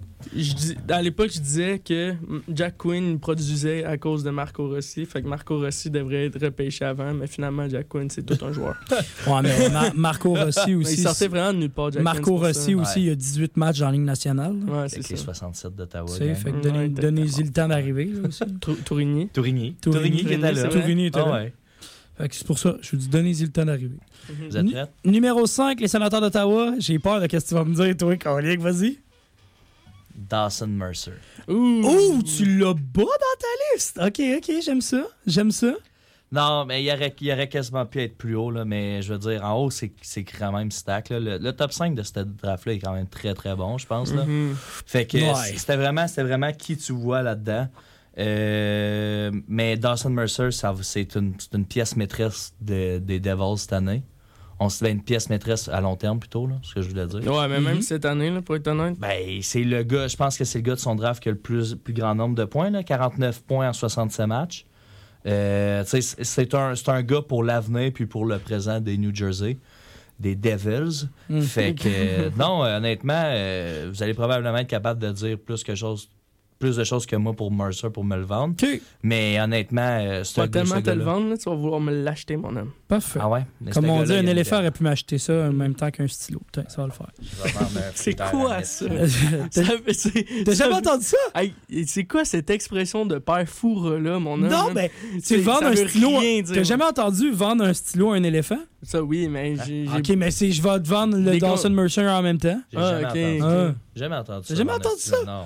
J'ai inventé ça, ça, ça vient de la BTB. Non, non, C'est non, non, non, non, non, non, non, non. Si lui a déjà entendu ça aussi, ça, ça passait par Ouais, mais Saint-Hyacinthe. vous tenez ensemble, vous Ouais, deux, c'est ça. Je Ah, veux dire. c'est correct, c'est correct, je vais le prendre, je vais le prendre. Ça vient d'un village, moi aussi, fait je comprends. là. Ouais. ben, moi tout, là, mais. Ah, je- ouais? C'est Ferme-neuve. Ferme neuf. Où? Where the fuck C'est dans le coin, c'est dans le coin de Mont-Laurier. Ah, ouais? Ouais. Mont-Laurier, c'est Pont-Tremblant. C'est ça. Ouais. Fait que là, t'es comme. Tu t'avais pas à me nommer des petites villes back-to-back, puis je comprends pas. Saint-Jérôme. Ah, ok, ouais. Ouais. Rive-Nord, dans le fond. Ouais, arrive, non. Fait que deux heures plus loin. Ah, ok. C'est vrai, ça, il manque un peu de temps. ok. Puis t'arrives chez eux. Hey, je vous lance, moi, mon numéro 5 avant qu'on s'en aille en pause publicitaire. Pourquoi pas? Je vous aussi avec les Jets de Winnipeg, Cole Perfetti de mon côté. Il, il Cole- me connaît-tu pas, man? Cole- Cole Tu sais comment Perfetti? il est copieur, man? Ah, Va, toi.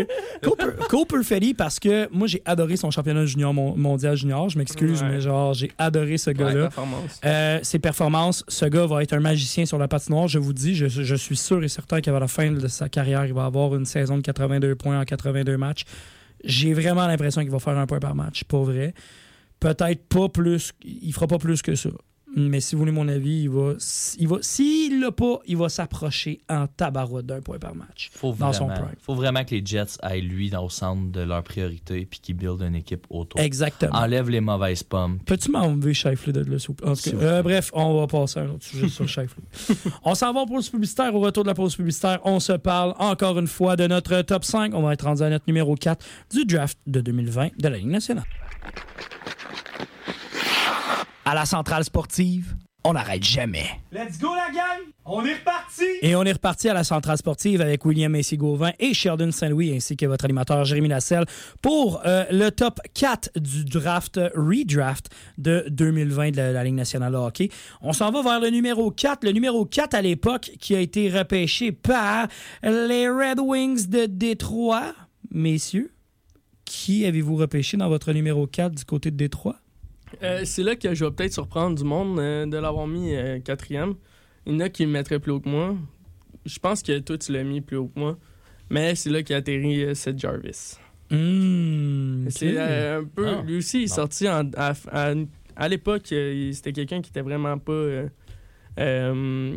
destiné au début à sortir dans la première ronde. Il y a une ex incroyable saison de, dans la Ligue Junior.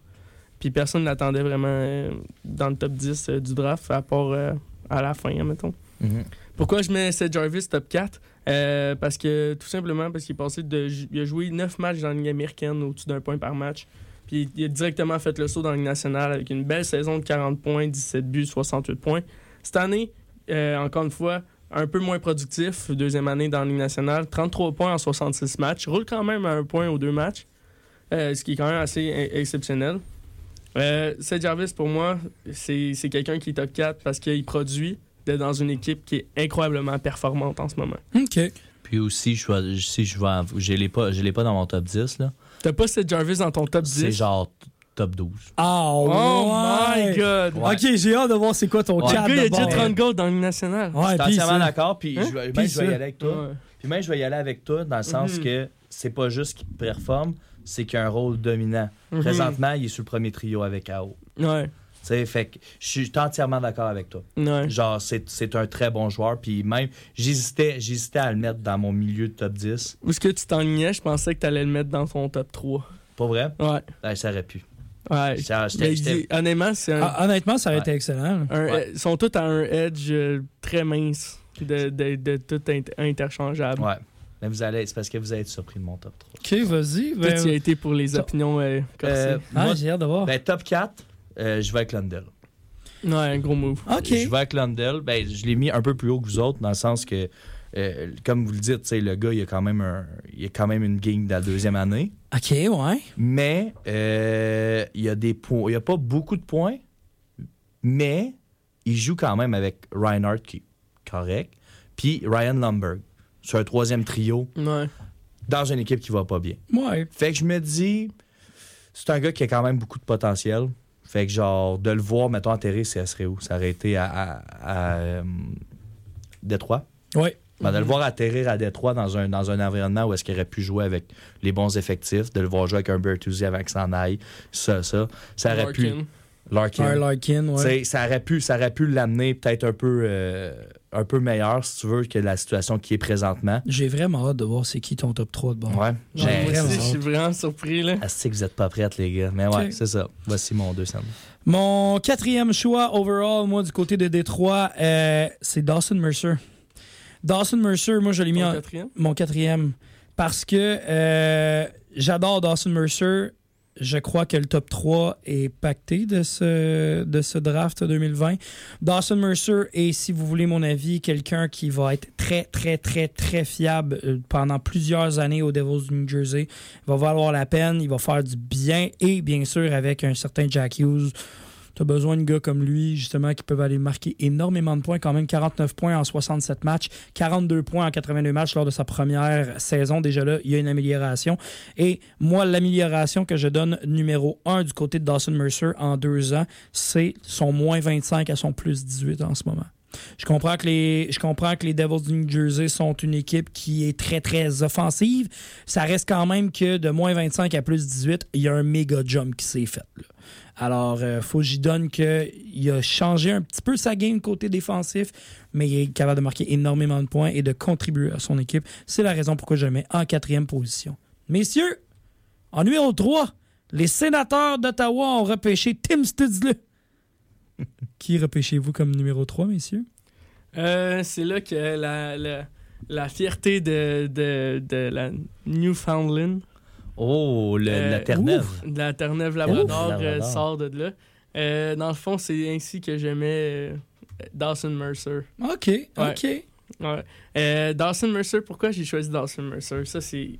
Premièrement, tu l'as dit. C'est sûr que son moins 25 euh, de l'année dernière, c'est la raison est simple. Puis les Devils étaient 27-46-09. Ouais, je te donne. Cette année, ils ont vraiment pas la même fiche. C'est vraiment une équipe qui est vraiment plus compétitive. Mais ce gars-là, il a juste jamais joué dans la Ligue américaine, passé de la, des- de la Ligue junior majeure du Québec à directement à la Ligue nationale. Puis il a jamais arrêté d'être productif. Puis je le vois, je le vois tellement loin dans l'avenir. Puis ce gars-là, il a toujours été euh, considéré comme. Tu parlais, tu parlais de papier sablé, là.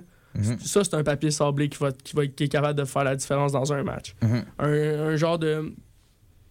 pas, dans, pas le même genre de joueur, mais genre de, le même genre d'impact sur une équipe qu'un Tom Wilson qui, fait, qui, qui marque plus de points. Ouais. Euh, Quelqu'un qui, qui change une- la dynamique d'un top 6 en, a- en, en- en attaque. Euh, Quelqu'un qui, qui- que tu peux mettre avec n'importe quel autre joueur qui est relativement productif, qui va faire des points, qui va être, qui va être un élément important dans un trio qui permet de- à tout le monde de produire. Ça, c'est Dawson Mercer. Ça, c'est ce que les dirigeants d'équipe Canada Junior ont vu deux années de suite. Puis que, puis que moi aussi, je vois. Puis que je, je, je perds les mots pour dire que Dawson Mercer, il mérite d'être top 3 pour moi. On dirait un speech genre de président ou quelque chose. Ouais, les présidents bégayent un peu moins que moi, pour être honnête. Ouais, mais je sais l'idée que là? Correct, tu t'es bien débrouillé. King pareil. Speech, là. Ça, c'est C'est quasiment. Dawson Mercer, le petit carton d'allumette. partie des tables. Mais c'est vrai, tu- ce gars-là, il a le fit pour jouer sur n'importe quel trio, de- du premier au dernier, et être productif quand même. Ouais, ça va fonctionner pareil. Ouais. All right, all right. Joueur de playoff aussi. Numéro 3, repêché par les sénateurs d'Ottawa. Les sénateurs d'Ottawa sont fiers de repêcher. Un défenseur.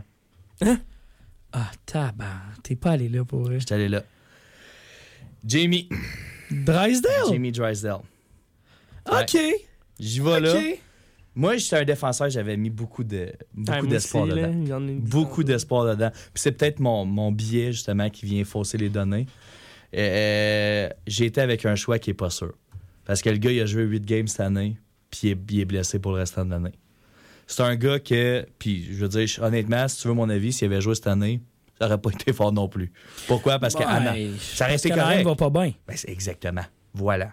Drysdale, selon moi, a le potentiel de devenir un très bon défenseur, puis un défenseur qui est solide pour Anaheim, puis aussi pour n'importe quelle équipe s'il veut aller le chercher, s'il veut sortir de là. Mais euh, honnêtement, je pense que le fait qu'il a joué 8 games cette année puis qu'il est blessé pour le restant l'aide vraiment pas dans cette discussion-là. Mais je suis prêt à, je suis prêt à aller au bat pour Drysdale. Je comprends ça, je comprends ça. Je je suis surpris que ça soit. Drysdale, mais Ouais. en même temps. Ça aurait pu être Sanderson, ça aurait pu être n'importe quelle autre personne, Mais je vois, mais Drysdale, mais je vois juste pas qu'est-ce qui te dit à date. Qu'est-ce qui te fait dire à date que je suis comme, ah ouais, je vais me mettre au-dessus de Jarvis, je vais me mettre au-dessus de Mercer. Moi, je comprends un peu parce que Anton Lundell. ça, va, ça, ça pourrait devenir le défenseur le plus, le plus fort de cette QV-là. Autant que j'aime Jake Sanderson, puis qu'en ce moment, moi, je l'ai dixième overall, ça reste quand même que Jamie Drysdale a un énorme potentiel, autant offensif que défensif. Plus offensif. si vous hein. voulez dans ma tête, Un Eric Carlson. dans ma tête, tu as besoin de quoi? Un bon gardien. De base. Si, Mhm. si t'as pas un bon gardien, ça fonctionne pas. Tu as besoin centre, défenseur. Mhm. Défenseur avant, avant centre. Ouais, ben c'est parce que centre, t'en as quatre dans ton équipe. Ouais, Fait que si t'as un, un extrêmement bon centre, je vais le prendre avant le défenseur. ouais. Par contre, à, à talent égal, ben pas à talent égal, mais un centre, mettons, B, ou un, un défenseur B, je prends le défenseur B. Parce que des défenseurs top 4, Ouais. des défenseurs. Moi, je tiens juste à dire, là, parler aux Maple Leafs de Toronto, on s'en reparle Ouais, ouais. à la fin de la première ronde. Exact. C'est juste ça que j'ai à dire. Tu sais, ben pour moi, je sais pas. tu sais, J'ai l'impression que cette année, il va en passer. Ah, ben, Ah ça ouais. se peut peut-être, ça dépend. non. Ryan Murray. Ouais, mais ils ont-tu la défensive pour en ce moment? Hey. Je m'excuse, mais Austin Matthews, même s'il est sur un pace pour atteindre le 50 buts, je comprends le principe, mais Hey guys, parenthèse, ok? J'ai vu, j'ai vu un TikTok qui était incroyable et qui m'a fait rire, là, mais pleurer. là. Tu sais, les gars, ils disaient. Matthews, il sait que s'il s'il passe pas à la deuxième ronde, Ah oui. il sait qu'il s'en va. ouais, il s'en Il va. sait qu'il s'en va. Il, il s'en va avec les Coyotes de Mais, l'Arizona. mais lui, il veut s'en aller. Il veut pas rester là. Fait qu'il a tiré sur Ryan C'est le doigt O'Reilly. de Ryan O'Reilly. aussi. Le gars est capable de tirer pinpoint dans le top net s'il veut. Il a vu le doigt de Ryan. Il Il, a dit. Moi, je passe pas la deuxième ronde. Ça, c'est certain. Moi, je m'en vais d'ici. Bing Voilà. Théorie du complot. Théorie. Ça, c'est ce que le monde de. Ça, c'est ce que les fans des Maple Leafs aiment se faire dire, genre. Ben oui, mais c'est parce que Ils aiment, pen- ils aiment penser ça comme ça et ça leur donne une excuse si jamais ils se font encore sortir en première ronde. au lieu de se regarder dans la glace. Moi, Mais, euh, mais dans tout ça, moi, je veux savoir c'est qui t'a drafté troisième. Ouais. moi, dans mon draft, les gars, Seth Jarvis. Ouais. La raison pourquoi je l'ai mis numéro 3 et non Dawson Mercer, parce que j'adore Dawson Mercer, mais numéro 3, c'est que Seth Jarvis va être un stabilisateur pour ton autant top 6 que mi- middle 6. Je vous explique. Ça sera pas ton centre numéro 1, Seth Jarvis. Loin de là. C'est un excellent centre, mais ça sera pas ton centre numéro 1, ça va être ton centre numéro 2 fort. C'est ton 1B. là. Tu vas être capable très d'avoir un gars très défensif euh, avec lui qui est capable justement de jouer en piqué ou en avantage en désavantage comme en avantage numérique. Tu un gars qui va être capable bien sûr de faire les deux côtés de la patinoire sans problème et c'est la raison pourquoi Seth Jarvis en ce moment si vous voulez mon avis n'aura pas la même touche offensive que Dawson Mercer. Dawson Mercer va faire un 80 points à un moment donné dans sa carrière, c'est peut-être pas un 90. Et toi, tu donnes Moi, des je- points comme si c'était des paparmans. Ouais. Ben, moi, je vois vraiment plus l'inverse. Ce que tu es en train de me. On dirait que depuis tantôt, live, tu me décris Dawson Mercer. Puis que, tu me parles de Dawson Mercer comme si c'était Seth Jarvis. Là. Genre, Dawson Mercer est vraiment meilleur. Pas ton, pas ton intro de débat, là, on part. Ah, ok, On ok. part. Ok, je les deux meilleurs amis sont après ça. mais, mais je, comprends, le- je comprends le principe où tu t'en vas, mais c'est pour ça. Moi, Seth Jarvis, j'ai vraiment l'impression qu'il va être capable, à- s'il reste bien sûr en Caroline, à garder son poste de deuxième centre et à être capable, bien sûr, de, d'établir justement cette, cette- je vais dire, cette discipline-là et d'avoir ce middle six qu'il va être capable de garder. Je pensais qu'il jouait à l'aile. C'est peut-être moi qui étais épais, mais.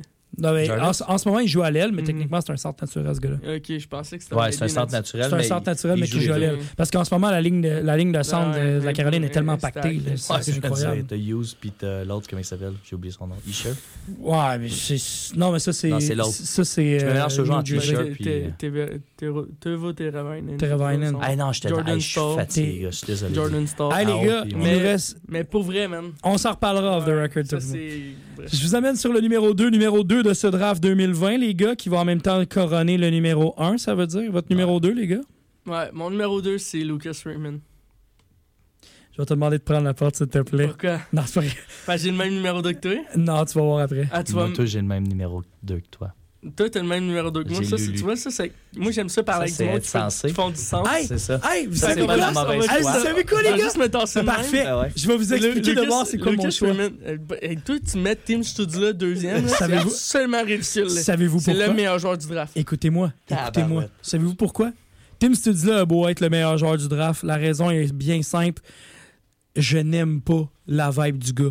Je n'aime pas à quel point le gars en ce moment est un can... ben pas un cancer, mais ce que j'allais dire par rapport à ça, c'est plus Tim Studula en ce moment c'est un bon plongeur. Moi, je veux quelqu'un qui a, une énorme co- co- comment je pourrais expliquer ça, qui amène une bonne mentalité dans un vestiaire. Puis en ce moment, Tim Studula, je comprends, c'est quelque chose que tu as changé, c'est quelque chose que tu as cassé. C'est le meilleur joueur du draft, je te le donne niveau pointage.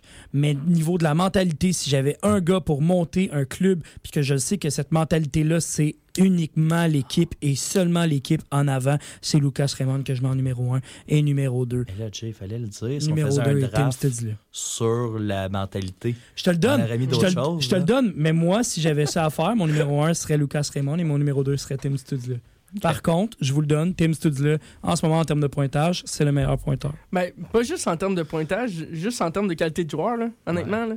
Le, gars, il, a- le gars, il est à sa troisième saison professionnelle, il est à 10 points en dessous du point par match. Ok.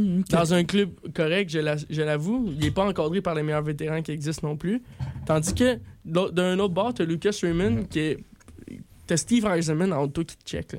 Penses-tu vraiment que tu vas faire le cave? Eh. Tu sais, Non, non, non, je te le donne. mais tandis que t'as- à Ottawa, t'as un gars qui s'appelle Tim Studula qui, fait, qui est sur une pente genre Ascendant. ascendante, non-stop, non-stop, non-stop. Ce gars-là, il Mhm. a le potentiel de faire des 100 points, puis il garage pas ces pitons, il garage pas ces points-là comme des paparmans. là. Ben non, c'est ça. Genre, ce gars-là, il a vraiment, vraiment le potentiel de faire so- 100 points dans nationale. là. Puis c'est un Allemand, Jay. Hey, hey, hey, les gars. Les Allemands. Hey les gars, hey, les gars, je veux juste vous dire, on s'en va au top de l'heure parce que j'ai pas le temps de vous jaser. Fait que les gars, je vous aime beaucoup.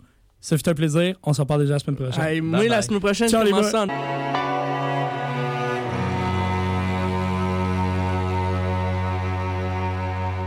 Avec nos chroniqueurs à la centrale sportive, on frappe toujours le coup de circuit.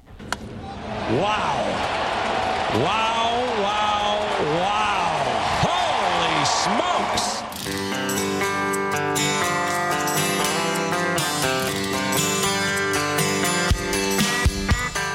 Le segment Play Ball avec votre chroniqueur Hugo Reich. Play Ball! Des lancers à 100 000 à l'heure, ça y a jamais fait peur.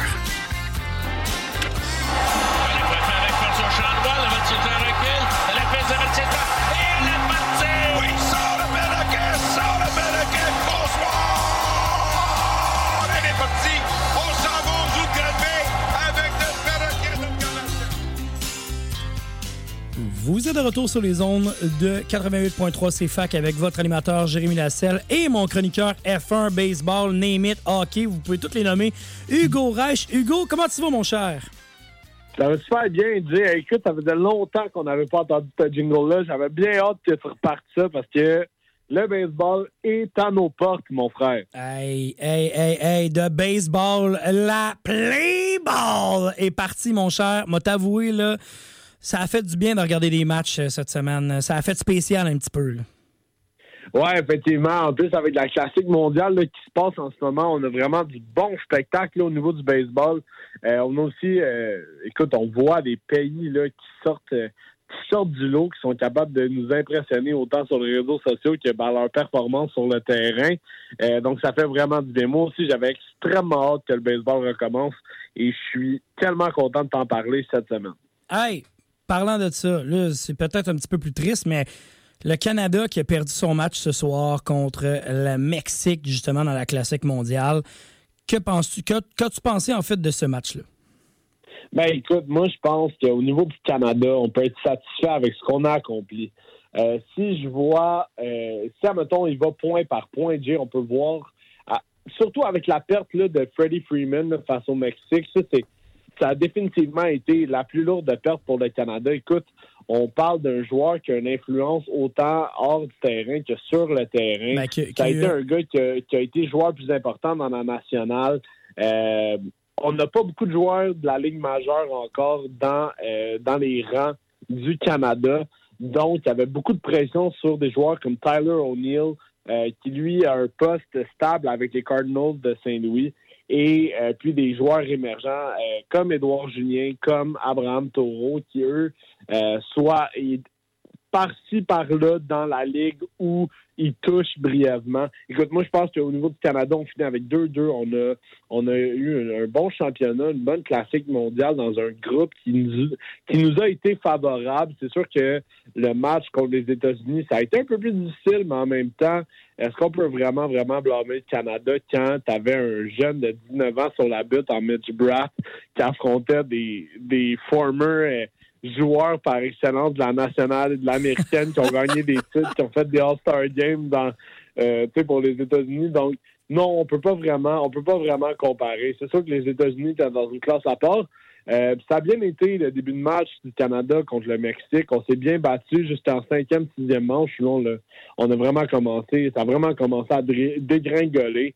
Euh, écoute, un des plus gros défauts chez le Canada a définitivement été euh, au monticule. On avait des jeunes lanceurs qui apprenaient. On a même sorti quelques lanceurs de la retraite, dont Philippe Aumont. Ça, Euh, donc, ça, euh, quand j'ai vu cette nouvelle-là, je trouvais ça. En même temps, je trouvais ça drôle, mais d'un autre sens, j'étais comme, hey, quand même, là, on a réussi à sortir ça de là, puis de se dire, hey, peux-tu venir lancer? Le gars, ça fait deux ans qu'il n'a pas lancé dans un match professionnel, puis on dit, hey, tu peux-tu venir avec nous autres, là? Ce serait le fun. Je pense que Ben, c'est il a dû triper. là. Ben, c'est sûr. Puis, il a, il a pris la peine quand même de. Ça a bien été Philippe Aumont, malgré tout. Puis, euh, pour vrai, moi, j'étais à deux secondes de demander à Eric Gagné de venir lancer pour Team Canada. là. Ah. tu, tu- on recycle, on recycle, mais écoute. euh, Tu, tu ris, mais moi, je l'ai vu, pas- je l'ai vu passer dans, mes, dans, dans mon feed euh, Twitter, puis d'autres qui me disaient Hey, ça serait-tu le fun de voir Eric gagner sa butte à, je pense, il y a quoi, à 49 ans Il y a quel âge Ah non, c'est ça. Exactement. Ben écoute, au niveau là, de, au niveau de la classique, on peut quand même on peut quand même se réjouir du côté du Canada parce que on a eu un excellent bâton. Je pense que ça a été euh, je pense que ça a été une grande force. Et euh, tu sais, faut pas oublier que dans l'alignement partant, on avait quand même trois Québécois qui étaient là, qui se battaient à chaque soir. Et puis, euh, ben bien évidemment, je parle d'Edouard Julien, de Sport des Twins, mais aussi Abraham Taureau, qui lui est bien établi depuis quelques années. Et puis, un joueur qu'on parle un peu moins, mais Otto Lopez, qui fait partie de l'organisation des Blue Jays de Toronto et qui frappe à la porte des majeurs. Euh, Lopez qui a été qui a été grandement vanté pour son bâton. Écoute, ça a paru durant la classique mondiale. Même chose pour Édouard Julien. Il y a quelques rectifications à faire au niveau défensif. Mais à part de ça, on parle de joueurs qui, comme je te dis, qui frappent à la porte des majeurs et puis qui peuvent vraiment se tailler un poste dans leur équipe respective cette année. Donc, euh, je lève mon chapeau aux performances des Québécois euh, dans ce tournoi-là. Je pense que ça, prouve à quel point au Canada, euh, surtout au niveau du baseball, on est en train de s'améliorer sur la scène internationale. Ben, je pense que. Ben, tu tu dis améliorer. Je sais pas à quel point, parce que, tu sais, on a quand même eu une, époque où tu avais justement les Éric Gagné de ce monde, tu avais les Russell Martin et ainsi de suite qui étaient présents. Je pense que c'est plus l'abondance de Québécois qu'on commence à voir dans le baseball majeur. Puis je pense que ça fait du bien, malgré que c'est bizarre à dire, mais au Québec, en ce moment, c'est pas le sport qui est le plus en santé, le baseball. Fait c'est quand même surprenant de voir autant l'éclosion, je vais dire, de Québécois dans, dans je vais dire, les rangs semi-pro et professionnels de baseball. Oui, non, définitivement. Euh, par contre, on doit dire que euh, sur, je parle sur une échelle nationale, peut-être pas au Québec, euh, on est en train de prouver notre place là, au niveau de au niveau de la qualité de nos, nos départs, mais aussi la qualité de nos joueurs. Euh, je ne sais pas si tu savais, Jay, mais euh, dans le réseau universitaire, on compte plus de 830 Canadiens euh, qui jouent en ce moment dans le réseau de la NCAA, dans toutes sortes de divisions là, au baseball. Donc, vraiment, là, à l'échelle internationale, le Canada est en train de gagner en importance.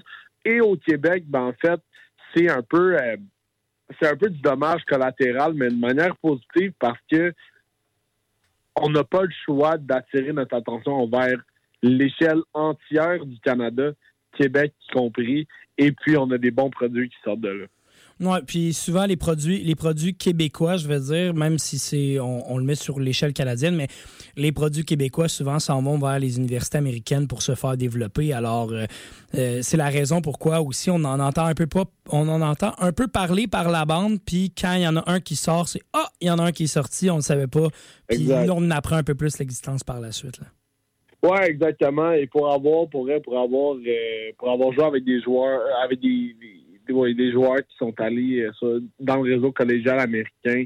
Euh, je peux dire que euh, une fois qu'on est établi, une fois qu'on quitte un peu les frontières et qu'on s'en va jouer aux États-Unis, eh bien, on a définitivement plus d'attention parce que là, on va comptabiliser un peu plus nos stats, on va se demander pourquoi les États-Unis, pourquoi les collèges sont allés voir euh, du côté euh, du côté du Québec, qu'est-ce que ce joueur-là apporte, etc. Donc, euh, non, c'est sûr qu'il y a plus d'attention qui sont tournées envers ces joueurs-là, mais en même temps, comme je t'ai dit, d'un autre côté, mais ça, amène plus d'attention et ça fait en sorte que la visibilité du Québec augmente, ce qui est, ce qui est bénéfique parce que au Québec, on doit se dire, on produit quand même des bons joueurs de baseball. Tu y as joué, j'ai joué, on sait c'est quoi, on connaît la scène. donc, non, c'est ça, c'est c'est plaisant à voir, mais euh, c'est aussi euh, rassurant de voir des joueurs qui ont, comme Édouard Julien, comme Otto Lopez, comme Abraham Toro, qui sont capables de briller dans des scènes internationales. Exactement. Puis euh, c'est pour ça que je te dis, j'ai hâte de voir la suite des choses pour euh, nos Canadiens. Et euh, vraiment une belle apparition du côté de la classique mondiale de baseball. je te prends en 30 secondes avant qu'on aille à la pause publicitaire. qui vois-tu gagner les grands honneurs dans cette. Je dis les grands honneurs, mais qui vois-tu gagner cette classique mondiale du côté de, ben, du baseball? Ben écoute, ça va être un peu ça va être un peu difficile à dire, mais en ce moment, je dois dire que la Corée et le Japon ont des équipes incroyables, donc ah, euh, je pense que ça va être à considérer. Euh, sinon, encore une fois, euh, la République dominicaine qui ont une qui sont une puissance, et puis les États-Unis. Donc je te dirais ces quatre équipes-là à surveiller. Mais si j'avais à prendre une équipe favorite, je te dirais que le Japon, je suis assez impressionné de ce qui se passe en ce moment là-bas. J'ai hâte de voir pour la suite des choses, ça va être bien intéressant, mais Écoute, je serais quand même surpris, moi, de voir, euh, parce que le Venezuela a quand même eu des bons, euh, des bons points de ce côté-là. Reste quand même qu'il a battu pratiquement tout le monde de son groupe, alors on attendra de voir la suite des choses. Mais euh, Venezuela, je mettrai un petit astérix sur le côté, voir où est-ce que ça s'en va. J'aime ton take, j'aime ton take. Alors, on s'en va en pause publicitaire. Au retour de la pause publicitaire, on se parle de Hugo Reich. Allez, on est prêt. On a les premiers rouges.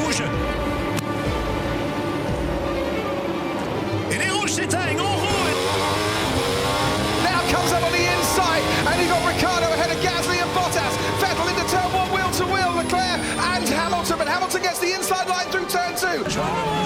Qui plonge à l'intérieur. Verstappen va gagner la position au départ de Lewis Hamilton. Max Verstappen mène le Grand Prix d'Abu Dhabi au dernier tour et mène présentement au championnat du monde.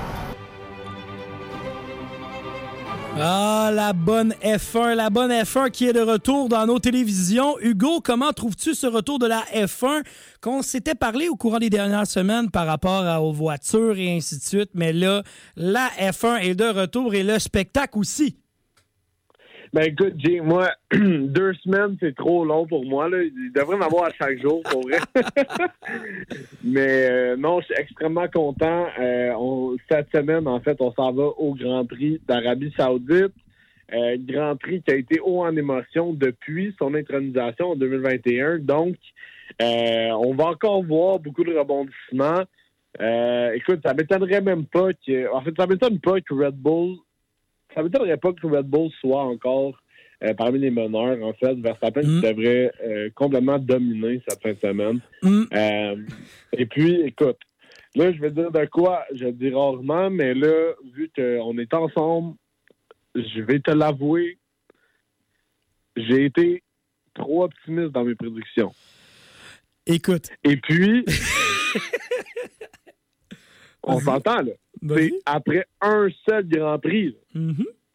que je peux te dire que j'ai été trop optimiste. Écoute, je suis pas. euh, je m'attendais pas à ça. Je m'attendais pas à ce que Red Bull soit aussi dominant. Je m'attendais pas à ce que Mercedes ne soit autant pas là. Et on avait parlé comme quoi Aston Martin allait être puissant. Je pensais pas que Aston Martin allait être aussi fort. Maintenant, OK, attends, attends, En attends, attends, attends, attends, attends, attends. Moi, je vais mettre une parenthèse là-dessus.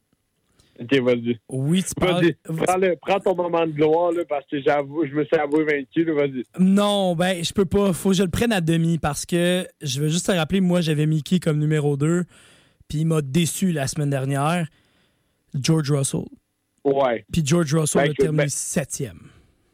Oui, effectivement. George Russell, mais encore une fois, c'est une question d'acclimatisation avec la voiture. Puis, euh, en ce moment, on est dans des gros débats chez Mercedes. Euh, je sais pas si tu veux qu'on en parle tout de suite. On peut, on peut garder ça. Si tu veux qu'on parle juste du Grand Prix pour l'instant, Ben, on peut. mais- Écoute, je vais juste prendre le 30 secondes pour te dire que je l'avais dit que Red Bull serait fort cette année, mais ça, c'est correct. Après ça, je vais reprendre, je vais reprendre le côté où ce que je te dis, oui, Mercedes va avoir énormément de difficultés, puis j'ai hâte de voir à quel point ils vont être, à, à cause de ça, ils vont être compétitifs cette année. Ben, c'est ça l'affaire. C'est que, un, tout le monde s'attendait à ce que Red Bull continue à avoir du succès parce que euh, tu changes pas une formule gagnante. L'année passée, la conception de la voiture a été parfaite malgré la tricherie en 2021. On va pas se le cacher. Mais ça, ça n'a pas affecté la voiture de 2022. Et en arrivant cette saison, avec ils ont, ils ont bâti littéralement une fusée. OK? Ils ont bâti. C'est une fusée. Elle est extrêmement rapide. Puis, entre les mains de Max Verstappen, on peut faire beaucoup de miracles chez Red Bull. Maintenant, ceci étant dit, euh, chez Mercedes, en fait, c'est qu'on on a décidé de garder, on a décidé de garder le même châssis que l'année dernière, le même type de châssis que l'année dernière, ce qui cause un énorme problème en termes d'aérodynamisme. Maintenant, le dilemme chez Mercedes est que euh, Aston Martin, qui est dans la filiale Mercedes, qui utilise un moteur Mercedes, est en train de les battre en termes de performance. Ça, on l'a tout vu. C'est- surprenant, châssis. Hey, c'est surprenant avec Fernando Alonso, justement, qui a fini sur la troisième marche du podium lors de la première course. là. Oui, exactement. Mais écoute, Jay, on, on dit ça, mais en même temps, Alonso a toujours été un pilote qui pouvait nous surprendre à n'importe quel moment. OK, Et- OK. Non, mais tu es d'accord avec moi Ben, là-dessus. là, quand ouais, ouais, sauf que moi, ce que je vais te donner, c'est la surprise numéro 2, qui est la sixième place de Lance Stroll. Je m'excuse, mais ça, je l'ai pas vu venir pour deux scènes. Ah, non, non, moi non plus. Lance Stroll qui, condu- qui conduisait à une main, là, pour vrai, le fait qu'il soit capable de mettre son Aston Martin en sixième place euh, lors du Grand Prix de Bahreïn, ben écoute, ça te montre à quel point la voiture est performante. Puis, d'où je veux en venir avec euh, Mercedes, en fait, qui maintenant le dilemme est que vu les performances, vu l'écart de performance entre les Aston Martin et la Mercedes, on hésiterait à mettre le meilleur moteur de la filiale Mercedes dans les Aston Martin.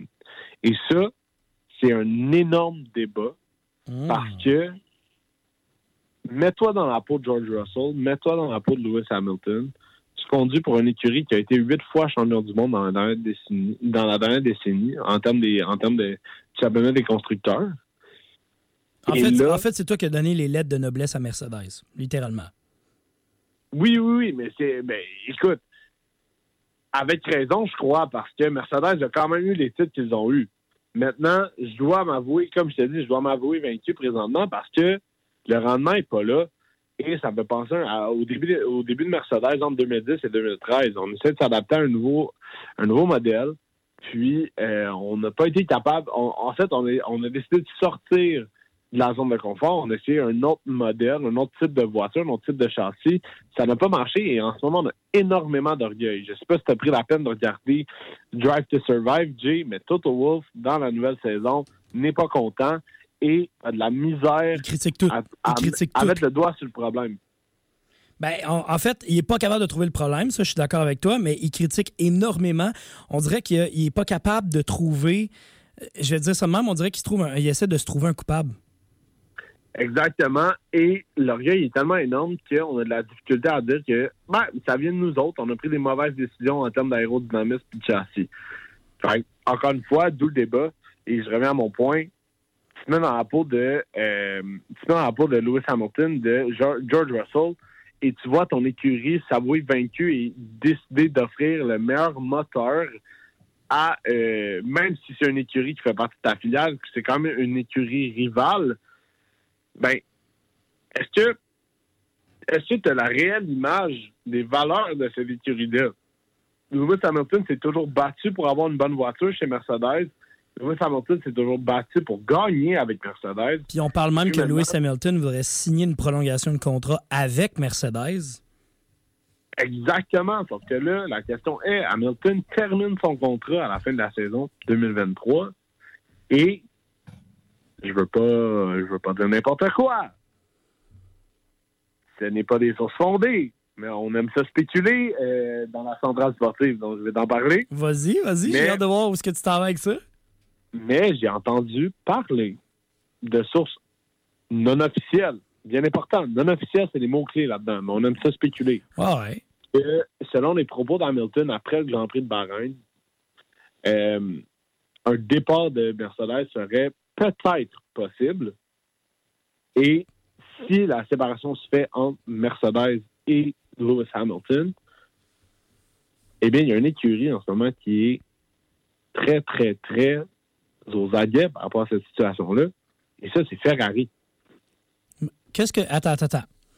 Je vais relancer ce que j'ai dit il y a six à sept semaines environ avec toi. J'ai dit Lewis Hamilton, est-ce qu'il pourrait se ramasser avec Ferrari, justement? Puis on parlait justement de Charles, Charles Leclerc qui se posait des questions à savoir est-ce qu'il va rester, est-ce qu'il restera pas, qu'est-ce qui se passe avec lui, avec Ferrari? Même si c'était son grand rêve de rester avec Ferrari, est-ce qu'il va quitter à un moment donné? Moi, je serais, comme je te dis, s'il n'est pas capable de, de se placer par rapport à Mercedes, est-ce que Lewis Hamilton pourrait s'en aller chez Ferrari, mon beau? Et moi, reprendre les mots que je t'ai dit il y a de ça quelques semaines. Non, non, Jay, c'est impossible que Lewis Hamilton quitte Mercedes. Il est ben trop investi dans euh, cette écurie-là et l'écurie est trop investie en, en lui. Par contre, euh, au moment où on s'est parlé, tes spéculations, tes questionnements étaient peut-être véridiques, mais on ne fait, on fait pas, on fait pas prévoir- On avait- on avait- on avait-. On ouais, projeter dans. Exactement. Puis on avait énormément de questions parce qu'on se disait justement, tu sais, on se disait Mercedes sont là pour gagner, sont là pour avoir de la place, sont là pour prendre la place qu'ils ont. Puis Lewis Hamilton veut, veut pas, tu lui donnes une voiture qui est fiable dans les mains. Encore aujourd'hui, et je le crois, pourrait gagner un grand, euh, pourrait au moins gagner un grand prix, ça c'est sûr. Et si tu, Ouais. veux, et si, si tu veux mon avis, et là je sais que ça va te faire plaisir que je dise ça, mais si tu lui donnes, je vais dire ça même, si tu lui donnes la Red Bull de Max Verstappen demain matin, Lewis Hamilton est encore champion du monde. Ben, dominant, dominant à fond, là, tu. Comme quoi, la voiture en est pour beaucoup, même si le pilote doit la, doit la conduire. Mais là, encore une fois, là, ça va être de voir. En fait, c'est littéralement une alarme. c'est beaucoup de pression du côté de Mercedes. Comment qu'on peut faire pour garder... euh, parce que Lewis Hamilton, oui, c'est des championnats, oui, c'est un pilote de qualité, mais c'est aussi beaucoup de feedback. C'est aussi beaucoup de travail en écurie. C'est aussi beaucoup de conseils, de consultations. Et puis, si on perd la touche d'un vétéran comme Lewis Hamilton, tout comme, euh, tout comme Ferrari l'a eu à la fin avec Sébastien Vettel et euh, Aston Martin, lorsque Vettel a décidé de se joindre à eux, ben, mine de rien, la perte de l'expérience fait en sorte que euh, les performances peuvent diminuer. Ah, Maintenant- définitivement, définitivement. C'est, c'est comme quand, quand, tu perds, quand tu perds un pilier de, ta- de ton organisation depuis des années, c'est sûr que ça peut faire mal aux performances de celle-ci. Oui, exactement. Puis si on se fie, si on se fie à ce qui s'est passé euh, avec, euh, avec Alpine, ben le développement ne se passait pas au goût de Fernando Alonso, a décidé de quitter tout simplement, est allé chez Aston Martin et Alonso, étant dévoué comme il est, étant le type de pilote qu'il est, a, a dû passer énormément de temps avec Aston Martin dans les garages, dans la soufflerie, dans le simulateur pour être capable de euh, pour être capable de trouver le meilleur châssis, le meilleur aérodynamisme pour avoir le maximum de, de performance. Et puis, ça se voit. Aston Martin, en ce moment, écoute, on est à la deuxième course. On sait qu'en Arabie Saoudite, il y a beaucoup de choses qui peuvent se passer, mais c'est un, circuit extrêmement rapide. Et puis, euh, c'est un circuit aussi qui avantage énormément les voitures qui sont bonnes en ligne droite, euh, dont les Red Bull, dont les Ferrari, dont les Aston Martin cette année. Et puis, écoute, Jay, moi, j'ai pas de misère à te dire que si les performances s'accumulent, les bonnes performances s'accumulent pour Aston Martin, ben, on va peut-être se battre pour une deuxième place au championnat des constructeurs avec Ferrari. Là. Ouais, ça, pour être franc avec toi, ça va dépendre encore une fois de Charles Leclerc. Moi, si tu veux mon avis, Charles Leclerc est une pièce maîtresse chez Ferrari et Charles Leclerc peut faire toute la différence du côté des performances de Ferrari. Sinon, ben, c'est plate à dire, mais Ferrari va être très facilement rattrapable dans les classements. Là, Jay, ce que tu viens de me dire, je comprends amplement. Par contre, tu me fais un peu de peine, puis je vais t'expliquer pourquoi. Vas-y. Est-ce que tu- est-ce que ça veut dire que tu ne fais pas confiance en Carlos Sainz? Je dis pas que j'ai pas confiance en Carlos Sainz. Je dis juste qu'il faut que tu sois deux dans une écurie pour faire des points et non un. Mais Sainz a prouvé depuis deux ans qu'il est capable de tenir tête à Charles Leclerc. En 2021, il est terminé avant lui au classement général. Je dis, je dis pas le contraire. Je dis pas le contraire. Mon point est plus que Carlos Sainz peut faire des points, mais pour qu'une écurie soit en avant et le con- je vais dire que le constructeur soit classé comme un numéro 2, tu ne peux pas courser tout seul. Tu dois courser Non, à ça deux. c'est sûr. Ça c'est sûr et certain. Et puis, je dois te dire que euh, le point que je te donne par rapport à ça, c'est que Charles Leclerc sait comment gagner, chose que, malgré son âge, Carlos Sainz a encore beaucoup de difficultés. Je pense que c'est aussi par le passage, le, euh, par où il est passé aussi. Ben, en fait, le passage, c'est exactement par où il est passé. Excuse-moi, je me suis répété là-dessus. Ouais, Mais euh, c'est ça. C'est de l'évolution du pilote, de- des écuries auxquelles il a coursé. Surtout si ça fait plus longtemps que Sainz est en F1 que Leclerc. Encore une fois, il va y avoir une certaine pression parce que là, on, si on se met à spéculer puis parler dans les rumeurs d'Hamilton, mais c'est sûr que Sainz il va être au milieu de ça parce que c'est pas vrai que Ferrari vont vouloir se débarrasser de Leclerc. Tu comprends? ils se débarrasseront pas de Leclerc, sauf que lui, il va être tanné à un moment donné, genre d'être avec d'être avec Ferrari puis qu'il y ait de la difficulté avec son véhicule. Ben, écoute, moi, je pense pas, parce qu'en entrevue, Leclerc a toujours. Tu sais, Leclerc semble toujours avoir la flamme pour, euh, pour Ferrari, semble toujours vouloir augmenter les performances de la voiture. C'est un, un réel rêve pour lui de courir là. Et je Ah pense que c'est pour Ferrari aussi. Tu sais, je vais dire ça de même, c'est comme n'importe quel Québécois qui veut jouer pour le Canadien de Montréal. T'es content d'aller Oui. jouer là quand t'es repêché ou quand t'es quand t'es échangé au Canadien de Montréal. Reste quand même que pff, ça, ça reste difficile quand même quand t'as pas l'équipe autour de toi. Et là, cette année, j'ai hâte de voir qu'est-ce que ça va changer. Tu je veux dire, les ingénieurs du côté de Charles Leclerc, comme depuis les dernières années, on, on tend, ben, surtout la dernière année, la dernière année était énormément difficile pour Ferrari et Charles Leclerc. On a perdu des points précieux, on a eu de la difficulté avec le véhicule. Cette Ouais. année, je veux dire, ça commence pas bien non plus, là. on s'entend. Là. Ça, ça commence pas bien non plus pour Charles Leclerc qui est déjà avec une pénalité, puis on y arrive justement à se parler de la pénalité, mais de la pénalité et le fait que justement n'a pas terminé la course encore une fois dans cette, dans cette course à Bahreïn. Fait que c'est plate à dire, mais mauvais début de saison déjà en partant. là. Ben oui, oui, effectivement. Puis je veux pas faire de jeu de mots, mais c'est beaucoup de red flags. Euh, mais tout ça est pour dire que euh, en ce moment, pour Ferrari, il y a extrêmement, il y a extrêmement de questionnements à avoir par rapport justement au, à la fiabilité de la voiture. Euh, par contre, au niveau stratégie, ben là, on a, on a juste, on a juste une ébauche de une course. On a juste un test de une course avec la nouvelle direction de, de, de Fred Vasseur.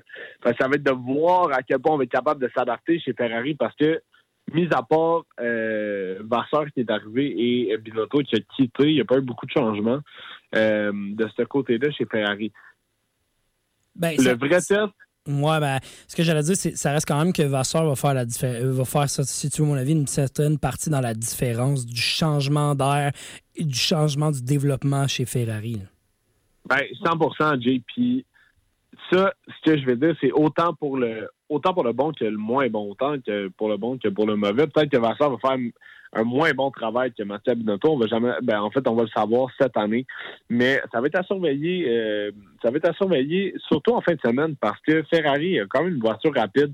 Euh, mais c'est, ça fait assez peur que Leclerc ait déjà passé euh, à son troisième. Euh, plus, c'est une composante du moteur, en fond. euh, une composante qui, dans le fond, durant la saison, les pilotes avaient, en fait, l'écurie avait seulement le droit de changer deux fois avant, euh, avant d'avoir des pénalités. Là, Charles Leclerc a déjà changé deux fois cette partie-là.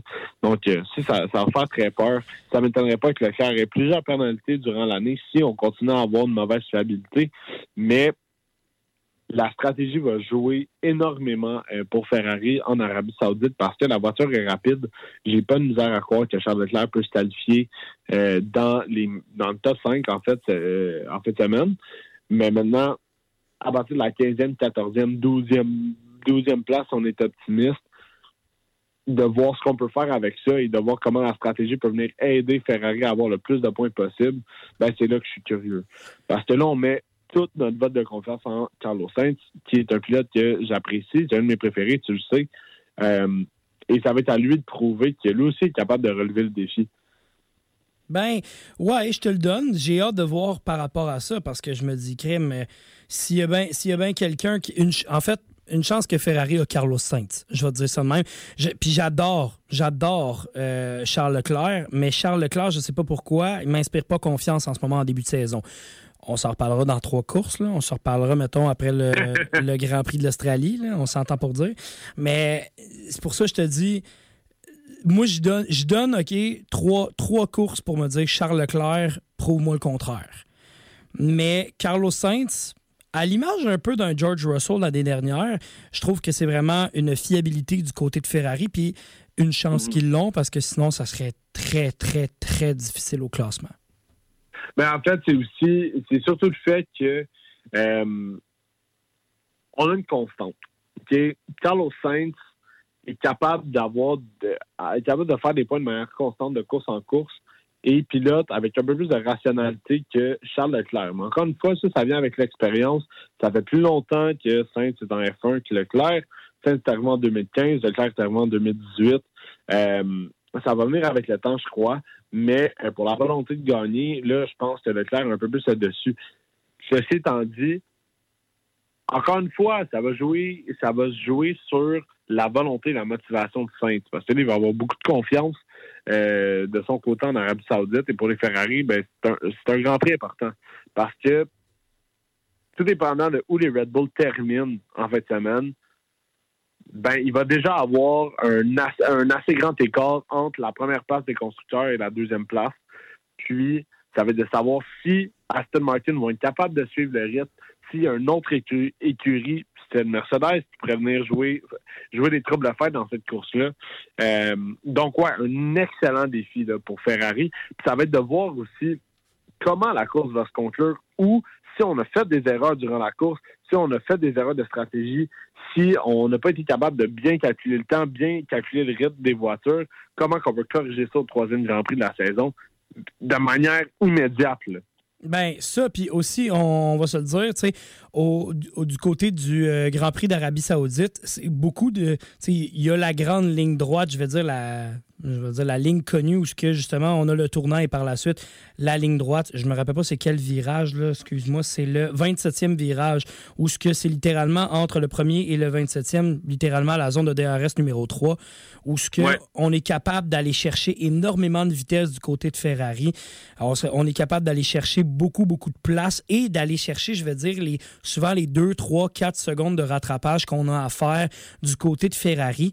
Euh, J'ai hâte de voir, en fait, euh, cette course-là, comment elle va se développer parce que, on le sait, c'est pas une course qui est. C'est pas un circuit qui est difficile, quoi que ce soit. On s'entend, c'est quand même un circuit qui est assez simple à suivre. Mais en même temps, c'est un circuit qui est très, très, très. qui peut être problématique en raison de la vitesse et de la fiabilité des véhicules. Si on pousse trop le véhicule, ça se peut que le véhicule, à un moment donné, te lâche dans les mains. C'est pas ça que tu veux. Oui, exactement. Et puis, euh, et puis aussi, la température en est pour beaucoup. Là. On est au Moyen-Orient, on est dans on est dans un environnement super désertique. Effectivement, je suis d'accord avec toi, Jay, dans le sens que le tracé n'est pas nécessairement difficile. Par contre, l'énorme contrainte en Arabie Saoudite, c'est que vu que c'est considéré comme un circuit de ville, il y a énormément de murs, donc on voit pas la fin des virages. On rentre dans le virage à l'aveugle. Puis euh, les murs arrivent extrêmement rapidement si on perd le contrôle. La, la, la, la largeur de la piste aussi est quand même relativement étroite. Donc, euh, non, effectivement, c'est un maximum de vitesse dans le mo- euh, la, la plus petite marge de manœuvre, si tu veux, euh, escomptée en Formule 1. Et puis, ça, c'est euh, excluant Monaco, parce que Monaco, c'est une exception. C'est une exception. C'est dans, sa propre planète. Mais, euh, mais non, exactement. Ça va être, de, faire attention. Ça va être aussi d'être capable de prendre des risques, mais euh, d'être capable aussi de, maintenir le contrôle de leur voiture. Exact. Puis, tu sais, juste te donner une idée, euh, la- l'année dernière, j'ai la fiche littéralement de ceux qui avaient gagné et perdu l'an dernier. Littéralement, l'an dernier, une, deux, trois, quatre, cinq, six, sept personnes qui n'avaient pas terminé la course. Ça En peut- Arabie Saoudite, oui, exactement. Ben, il y a eu-. Ouais, il y a eu les deux McLaren qui ont dû abandonner. Fernando Alonso a dû abandonner. Mick Schumacher. Il y en avait beaucoup, là. Ben, Euh, Mick- pas- Schumacher, Tsunoda qui n'avait pas pu partir en raison de problèmes euh, à, à la Ouais. base euh, sur les trucs de départ. Latifi, Ricardo qui avait fait des accidents au niveau de la course. Fernando Alonso qui avait dû abandonner en plein milieu de la course. Euh, euh, Valtteri Bottas et Albon qui avaient aussi des problèmes au niveau du véhicule. Oui, non, c'est ça, exactement. Ben, comme tu le dis, tu as, amené un excellent point tout à l'heure. Euh, la fiabilité va être testée parce que justement, c'est euh, c'est une, une piste où on doit vraiment pousser la voiture à la limite. Là. Oui, exactement. En fait, c'est dès la deuxième, dès la deuxième Grand Prix de la saison. Si tu veux mon avis, le premier Grand Prix de la saison, c'est un peu plus les tests, voir comment la voiture réagit, ainsi de suite. Est-ce qu'on est capable de bien se placer? Est-ce que la voiture réagit bien aussi, comme tu le dis, parce que c'est un circuit qui est quand même qui est simple. on a plus des on a des longues lignes droites, mais c'est pas nécessairement les plus longues. C'est pas là où tu vas chercher le plus de vitesse, mais tu es quand même capable de voir un peu les virages, ainsi de suite. Tandis que là, du côté de l'Arabie Saoudite, c'est une longue et méga ligne droite, et par la suite, c'est comment ton véhicule est capable de réagir de façon plus rapidement dans les petits virages et quoi que ce soit. Oui, exactement. Puis, euh, en fait, on dit tout le temps que les cinq premières courses, c'est une bonne idée de l'adaptation que les voitures doivent faire dans la nouvelle saison. Euh, après les cinq premières courses, là, on a, on a pas mal une idée de, euh, on a pas mal une idée de, du châssis, de- des performances de la voiture, comment ça va être pour le reste de la saison. Donc, euh, en espérant que, c'est ça, en espérant que les grandes écuries soient capables de rebondir. Écoute, il y a mon petit cœur qui me dit, qui, qui souhaite vraiment à Ferrari, euh, pas à Ferrari, pardon, mais à Mercedes, Mercedes. on soit capable de rebondir, mais, mais je pense pas que ça va être le cas. Euh, moi, si tu veux mon avis, puis là, je parle d'un gars qui est peut-être un petit peu biaisé, là, mais euh, Mercedes donne-leur une chance en Australie. On s'en reparlera en Australie. Mais Ben, écoute, c'est quand même un bon target parce qu'Australie, on parle pas de on parle pas de circuit plus rapide malgré le deuxième secteur qui a été un peu modifié. pour augmenter justement la vitesse puis euh, le bon le bon déroulement de la course. Mais effectivement, c'est quand même un circuit où il y a énormément de technicalités qui s'en viennent. Si euh, je prends le calendrier rapidement, oui, l'Australie, troisième ronde, je comprends. Euh, en Azerbaïdjan, encore une fois, on ne pourrait pas vraiment on pas vraiment considérer Mercedes parce qu'il y a des énormes lignes droites, surtout dans le troisième secteur et dans le premier secteur. Après ça, on arrive à Miami, ça fait une course un peu plus euh, ça fait une course un peu plus avantageuse pour Mercedes parce qu'il y a beaucoup de virages, il y a une grande ligne droite dans le dernier secteur, c'est pas mal ça. Ça va être à voir, effectivement, à réévaluer, mais comme je te dis, après les cinq premières courses, si on commence pas à avoir des résultats, si on, on tout le temps la septième position, puis quand je dis ça, je parle mettons, euh, de la quatrième à la septième place, là, ben, euh, ben, il y a des questions qui vont devoir, euh, devoir se poser, puis des réponses aussi, et des actions à prendre pour essayer d'avantager la meilleure équipe dans le système. Puis écoute, moi, Jay, j'ai vu les Williams courir là, à, à Bahreïn, puis euh, moi, j'ai été agréablement surpris des performances d'Alex Albon et de Logan Sargent. J'allais Euh, te parler de Logan Sargent parce que c'est mon, moi, c'est mon étoile la fin de semaine. Pour vrai, j'ai été surpris de voir Logan Sargent. C'est, tu sais, c'est sa première course en F1. C'est un pilote américain. On avait tout un peu le, le Hey, ça va-tu bien se passer ou pas bien se passer? Fini quand même au en 12e position pour la course. Euh, Ouais. j'ai- moi, j'ai adoré ça. Donnons-lui le temps. Ben oui, effectivement. Logan Sargent, tu sais, qui semble avoir une approche un peu différente des derniers Américains qui ont été dans le circuit. Je pense notamment à Michael Andretti et Scott Speed. Scott Speed, meilleur nom de Formule 1, je vais le dire à chaque Hey, je fois. pense qu'à chaque fois qu'on va parler d'F1, tu vas le dire. Ah, imagine, on devrait, on devrait, OK, on lance le compteur, on lance le compteur à savoir le nombre de fois que je vais dire Scott Speed dans les prochaines semaines. T'es à mo- au moins, au moins au deuxième. là. Ouais. Mais non, encore une fois, euh, semble avoir une approche un peu plus rationnelle, un peu plus aussi. euh, euh, en anglais, on dit down to earth. Là, j'ai pas les mots en français, je sais pas pourquoi, mais un peu plus, euh, un peu plus relax, un peu plus. Ah, on est vraiment, on est vraiment plus décon- on est don- décontracté et analyste. Ouais, exactement. Et puis, les, écoute, les performances, les performances ont été là. Euh, je pense que la Williams aussi a pris quand même un step comparativement à certaines écuries qui ont régressé, dont, euh, dont malheureusement Alpha Tauri et, euh, et Alfa Romeo. Mais euh, on va quand même, on va quand même se réjouir, je pense, du côté de Williams. On a travaillé extrêmement fort. euh, depuis le départ, de- depuis euh, en fait le règne de Claire Williams, parce que c'est là un peu que la, la pente, euh, la pente a été descendante. Mais euh, je te dirais que depuis deux ans, là, on travaille extrêmement fort pour avoir une voiture qui est compétitive. L'année passée, Alex Albon a réussi à, à terminer 12e à quelques reprises, même faire des points. Nicolas, Nicolas Latifi, on va même pas s'en parler, c'est abominable. Mais, euh, mais Logan Sargent est en train de démontrer que là, on peut avoir un bon duo là, chez Williams. Attendons de voir la suite des choses. J'ai bien, j'ai bien hâte de ça. Écoute, on s'en va en pause. Intercepted by Tariq Woolen, and he's going to take it back inside Vous êtes de retour à la Centrale Sportive avec votre animateur Jérémy Lasselle et Hugo Reich dans ce dernier segment de la Centrale Sportive ce soir. Écoute, Hugo, avant la pause, on se parlait justement du Grand Prix de Bahreïn, un peu comment ça s'était passé.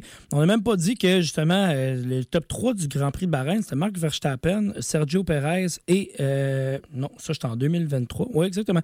Et euh, Fernando Alonso. Et bien là, on s'en va justement du côté de l'Arabie Saoudite. Quel est ton, ton petit euh, classement que tu penses qui pourrait euh, faire la différence euh, cette, cette semaine? Écoute, il ne va pas avoir énormément de différence selon moi. En fait, mon top 5 est très simple.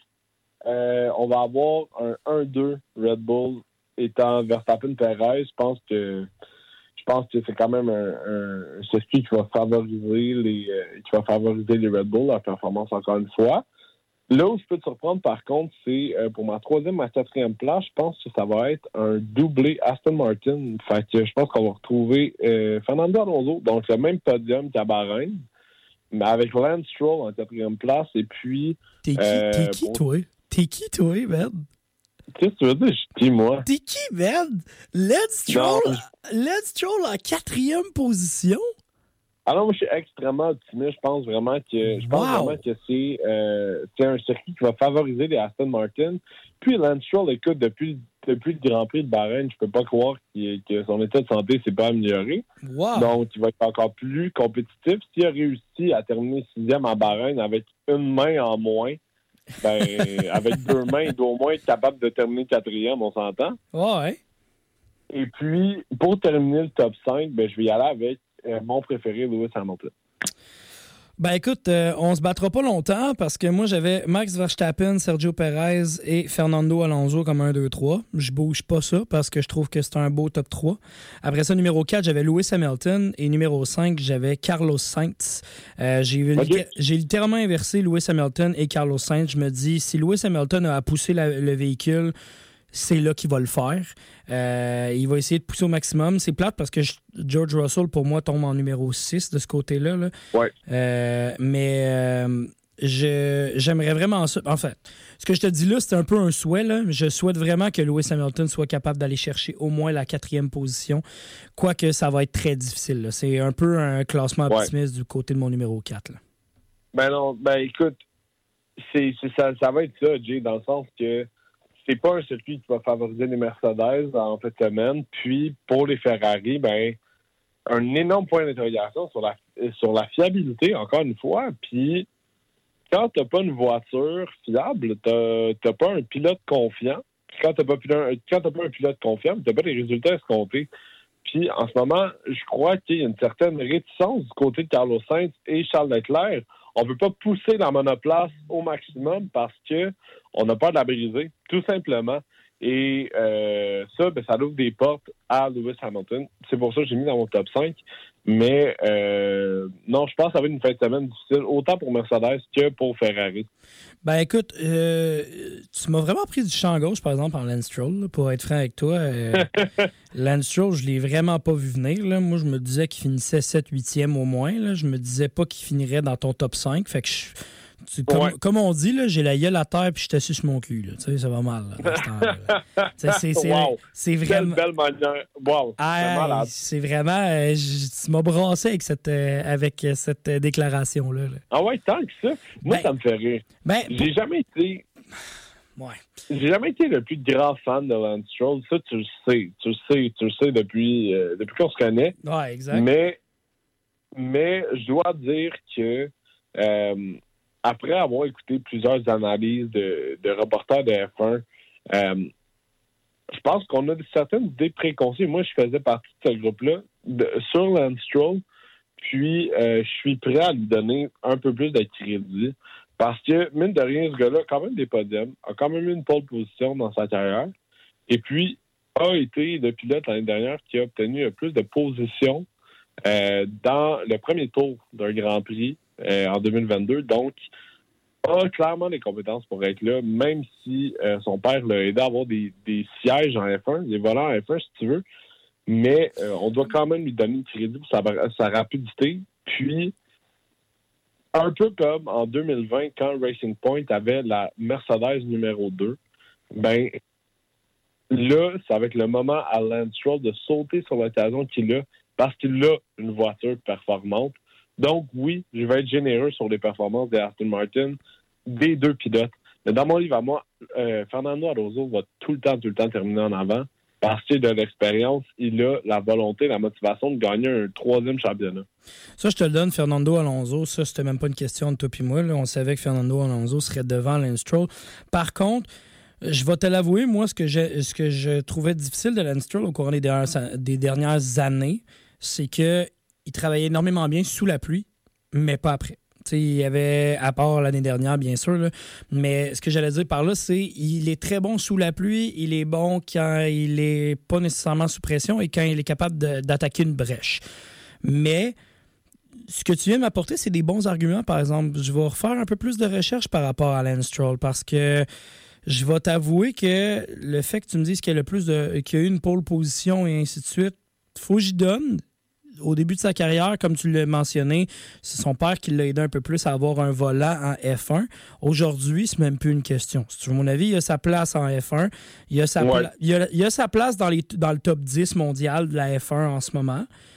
Est-ce que il va être capable d'être autant bon cette année, comme tu le mentionnes, mettons, depuis, euh, pour la prochaine course et même peut-être pour la suite des choses.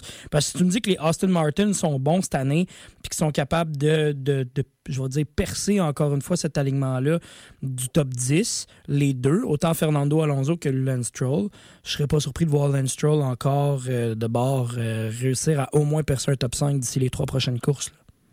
Ouais, exact. Puis je pense que je pense que là, je vais te surprendre, Jay, mais cours d'histoire rapido sur la vie à Lance Stroll. Lance Stroll a été signé par Ferrari à l'âge de 11 ans pour son- leur Wow. académie. Wow! Ouais, a été extrêmement rapide et puis a gravi des échelons assez rapidement là, en F4, en Formule Toyota. Non, ça a été assez, euh, assez impressionnant pour Lance Stroll. Puis, euh, ouais, fait- ben, tu sais, c'est ça. En termes de, en termes de, saisir les occasions en 2020 au Grand Prix d'Istanbul, euh, Lance Stroll avait commencé en pole position, puis euh, a été capable. Ben, encore une fois, on parlait de la pluie, ça a été une qualif sous la pluie. On sait comment Lance Stroll est bon sous la pluie. Ça l'a aidé, ça je vais te le donner. Mais, euh, mais je pense que cette année, c'est la vraie opportunité pour le pilote canadien parce que on a réellement une voiture rapide qui peut faire des podiums. On l'a vu avec Alonso. On l'a vu avec justement avec Stroll qui a conduit avec un bras. Donc, ça va être à lui de saisir l'occasion. Son père a été assez sérieux en termes d'investissement dans euh, l'écurie pour rendre la voiture compétitive. Maintenant qu'elle l'est, il faut, il faut, il faut sauter là-dessus immédiatement. Ouais, ça c'est sûr, mais comme je te dis, je crois que ça va donner, je, je crois que ça va donner un petit, euh, j'irais pas dire un coup de pied au derrière, mais je dirais que ça va peut-être y donner un peu plus de motivation de faire, déjà qu'il était très motivé à faire, hey, on a des améliorations sur le véhicule. Je ne serais pas surpris de le voir justement évoluer davantage du côté de Austin Martin. Même si, comme tu viens de l'entendre dans ma voix, tu m'as mis sur le cul en tabarouette de le voir autant haut lors de ta prochaine course. Mais tu sais, c'est une course aussi. Il faut prendre, faut prendre en considération le circuit, la, voiture. Je veux pas dire que Lance va terminer dans le top 4 à chaque course, là.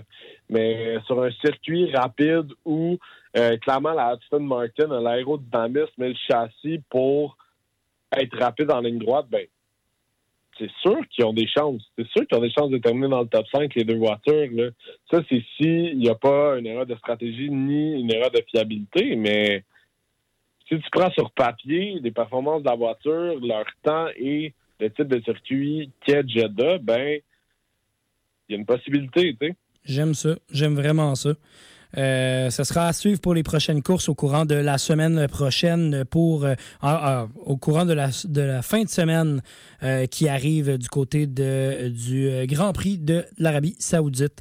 Écoute, en deux minutes avant qu'on se laisse, mon cher, veux-tu commenter un petit peu l'embauche de chez William Racing à titre de directeur des opérations, le Québécois Frédéric Brousseau? Oui, Frédéric Brousseau, écoute, lui, dans le fond, a travaillé, a travaillé euh, en aéronautique chez Pratt Whitney euh, longtemps, en fait, toute, toute sa carrière quasiment. Euh, 26 ans. Qui arrive, euh, qui arrive chez écurie Williams qui, justement, est prête à, à- à laisser des chances à l'international, puis euh, aux meilleurs ingénieurs possibles. C'est une belle opportunité, encore une fois, ça, ça augmente la visibilité des Québécois en Formule 1. Et puis, euh, puis ça ne pas des pilotes, mais euh, aussi ça démontre l'importance d'avoir euh, une équipe d'ingénieurs de qualité pour avoir la meilleure monoplace possible. Donc, non, je lève mon chapeau à, à Frédéric Brousseau. D'ailleurs, euh, si vous êtes curieux, dans la presse, il y a Catherine Harvey-Pinard qui a écrit un superbe article à son égard. Donc, je je l'ai lu tantôt. c'est vraiment un Ouais. très bel article pour vrai. Ouais, vous pouvez aller voir ça. euh, vous pouvez aller voir ça. Ça, ça dresse un, un très beau portrait de la carrière à Frédéric Brousseau. Donc, euh, non, effectivement, je suis extrêmement content pour lui. Je pense que la réputation de, de- du Québec en F1 ne fait qu'augmenter avec les succès de Gilles Villeneuve, Jacques Villeneuve, etc. Donc, euh, et maintenant, Lance Stroll qui va finir dans les top 4 à, à chaque course. mais, mais non, c'est une, c'est une- une très bonne visibilité. Puis, euh, je trouve que c'est un, je trouve que Williams est un bon milieu pour est un bon milieu pour grandir, pour apprendre aussi, parce que cette écurie-là est constamment en apprentissage. Donc, euh, donc c'est parfait pour, pour Brousseau. Ben, en fait, C'est avec, excellent pour pousser. avec, avec Albon et bien sûr euh, Logan Sargent, tantôt qu'on se parlait, là, je veux dire, tu as deux pilotes qui justement sont des, je veux dire, les. Pas, pas les futurs. Ben, Logan Sargent peut-être un peu plus, mais tu sais, c'est deux futurs stars, je veux dire, de la F1. Euh, que je crois qu'ils pourraient devenir des stars. Et avec un développement un peu plus à leur image et quoi que ce soit, je crois que ça peut faire toute la différence de ce côté-là. J'ai hâte de voir euh, quel apport ça va donner. Est-ce qu'on va pouvoir voir justement euh, Frédéric Brousseau dans un futur Drive to Survive? Ce serait intéressant à voir. Ça serait, ça serait très drôle, mais encore une fois, puis dernier mot là-dessus, Jay, avec, euh, avec Williams, on a deux pilotes. On a, a, a un pilote un peu plus d'expérience en Alex Albon qui peut vraiment bien conseiller euh, les ingénieurs. Tu sais, passé quand même beaucoup de temps en Formule 1. Logan Sargent, qui lui aussi n'a fait qu'apprendre. Donc, en ce moment, on, on tourne un peu. En fait, c'est un nouveau chapitre chez Williams. On a aussi un nouveau directeur des opérations James Valls qui est excellent. Il vient de Mercedes. Puis, euh, lui, il pourra vraiment aider euh, à guider justement les ingénieurs, les pilotes et avoir une certaine, à instaurer, dans le fond, une certaine chimie dans, euh, dans tout ça. là. Oui, exactement. Ça va être bien intéressant pour la suite des choses du côté de Williams. Écoute, c'est tout le temps qu'on avait aux côtés de la Centrale Sportive. Merci beaucoup d'avoir été des nôtres, Hugo. Bien apprécié. Puis on se reparle déjà la semaine prochaine après le Grand Prix et la quatrième position de un cher. Parfait, mon Dieu. On se voit la semaine prochaine. Salut mon cher. Et pour nous ici, c'est terminé à la Centrale Sportive. Merci beaucoup d'avoir été des nôtres et on se reparle déjà la semaine prochaine. On va se parler de F1 encore une fois, de hockey, de UFC et on va se parler aussi de NFL parce qu'il y a énormément de mouvements encore une fois dans la NFL. Merci d'avoir été des nôtres et on se retrouve la semaine prochaine à la Centrale Sportive au 88.3 CFAC.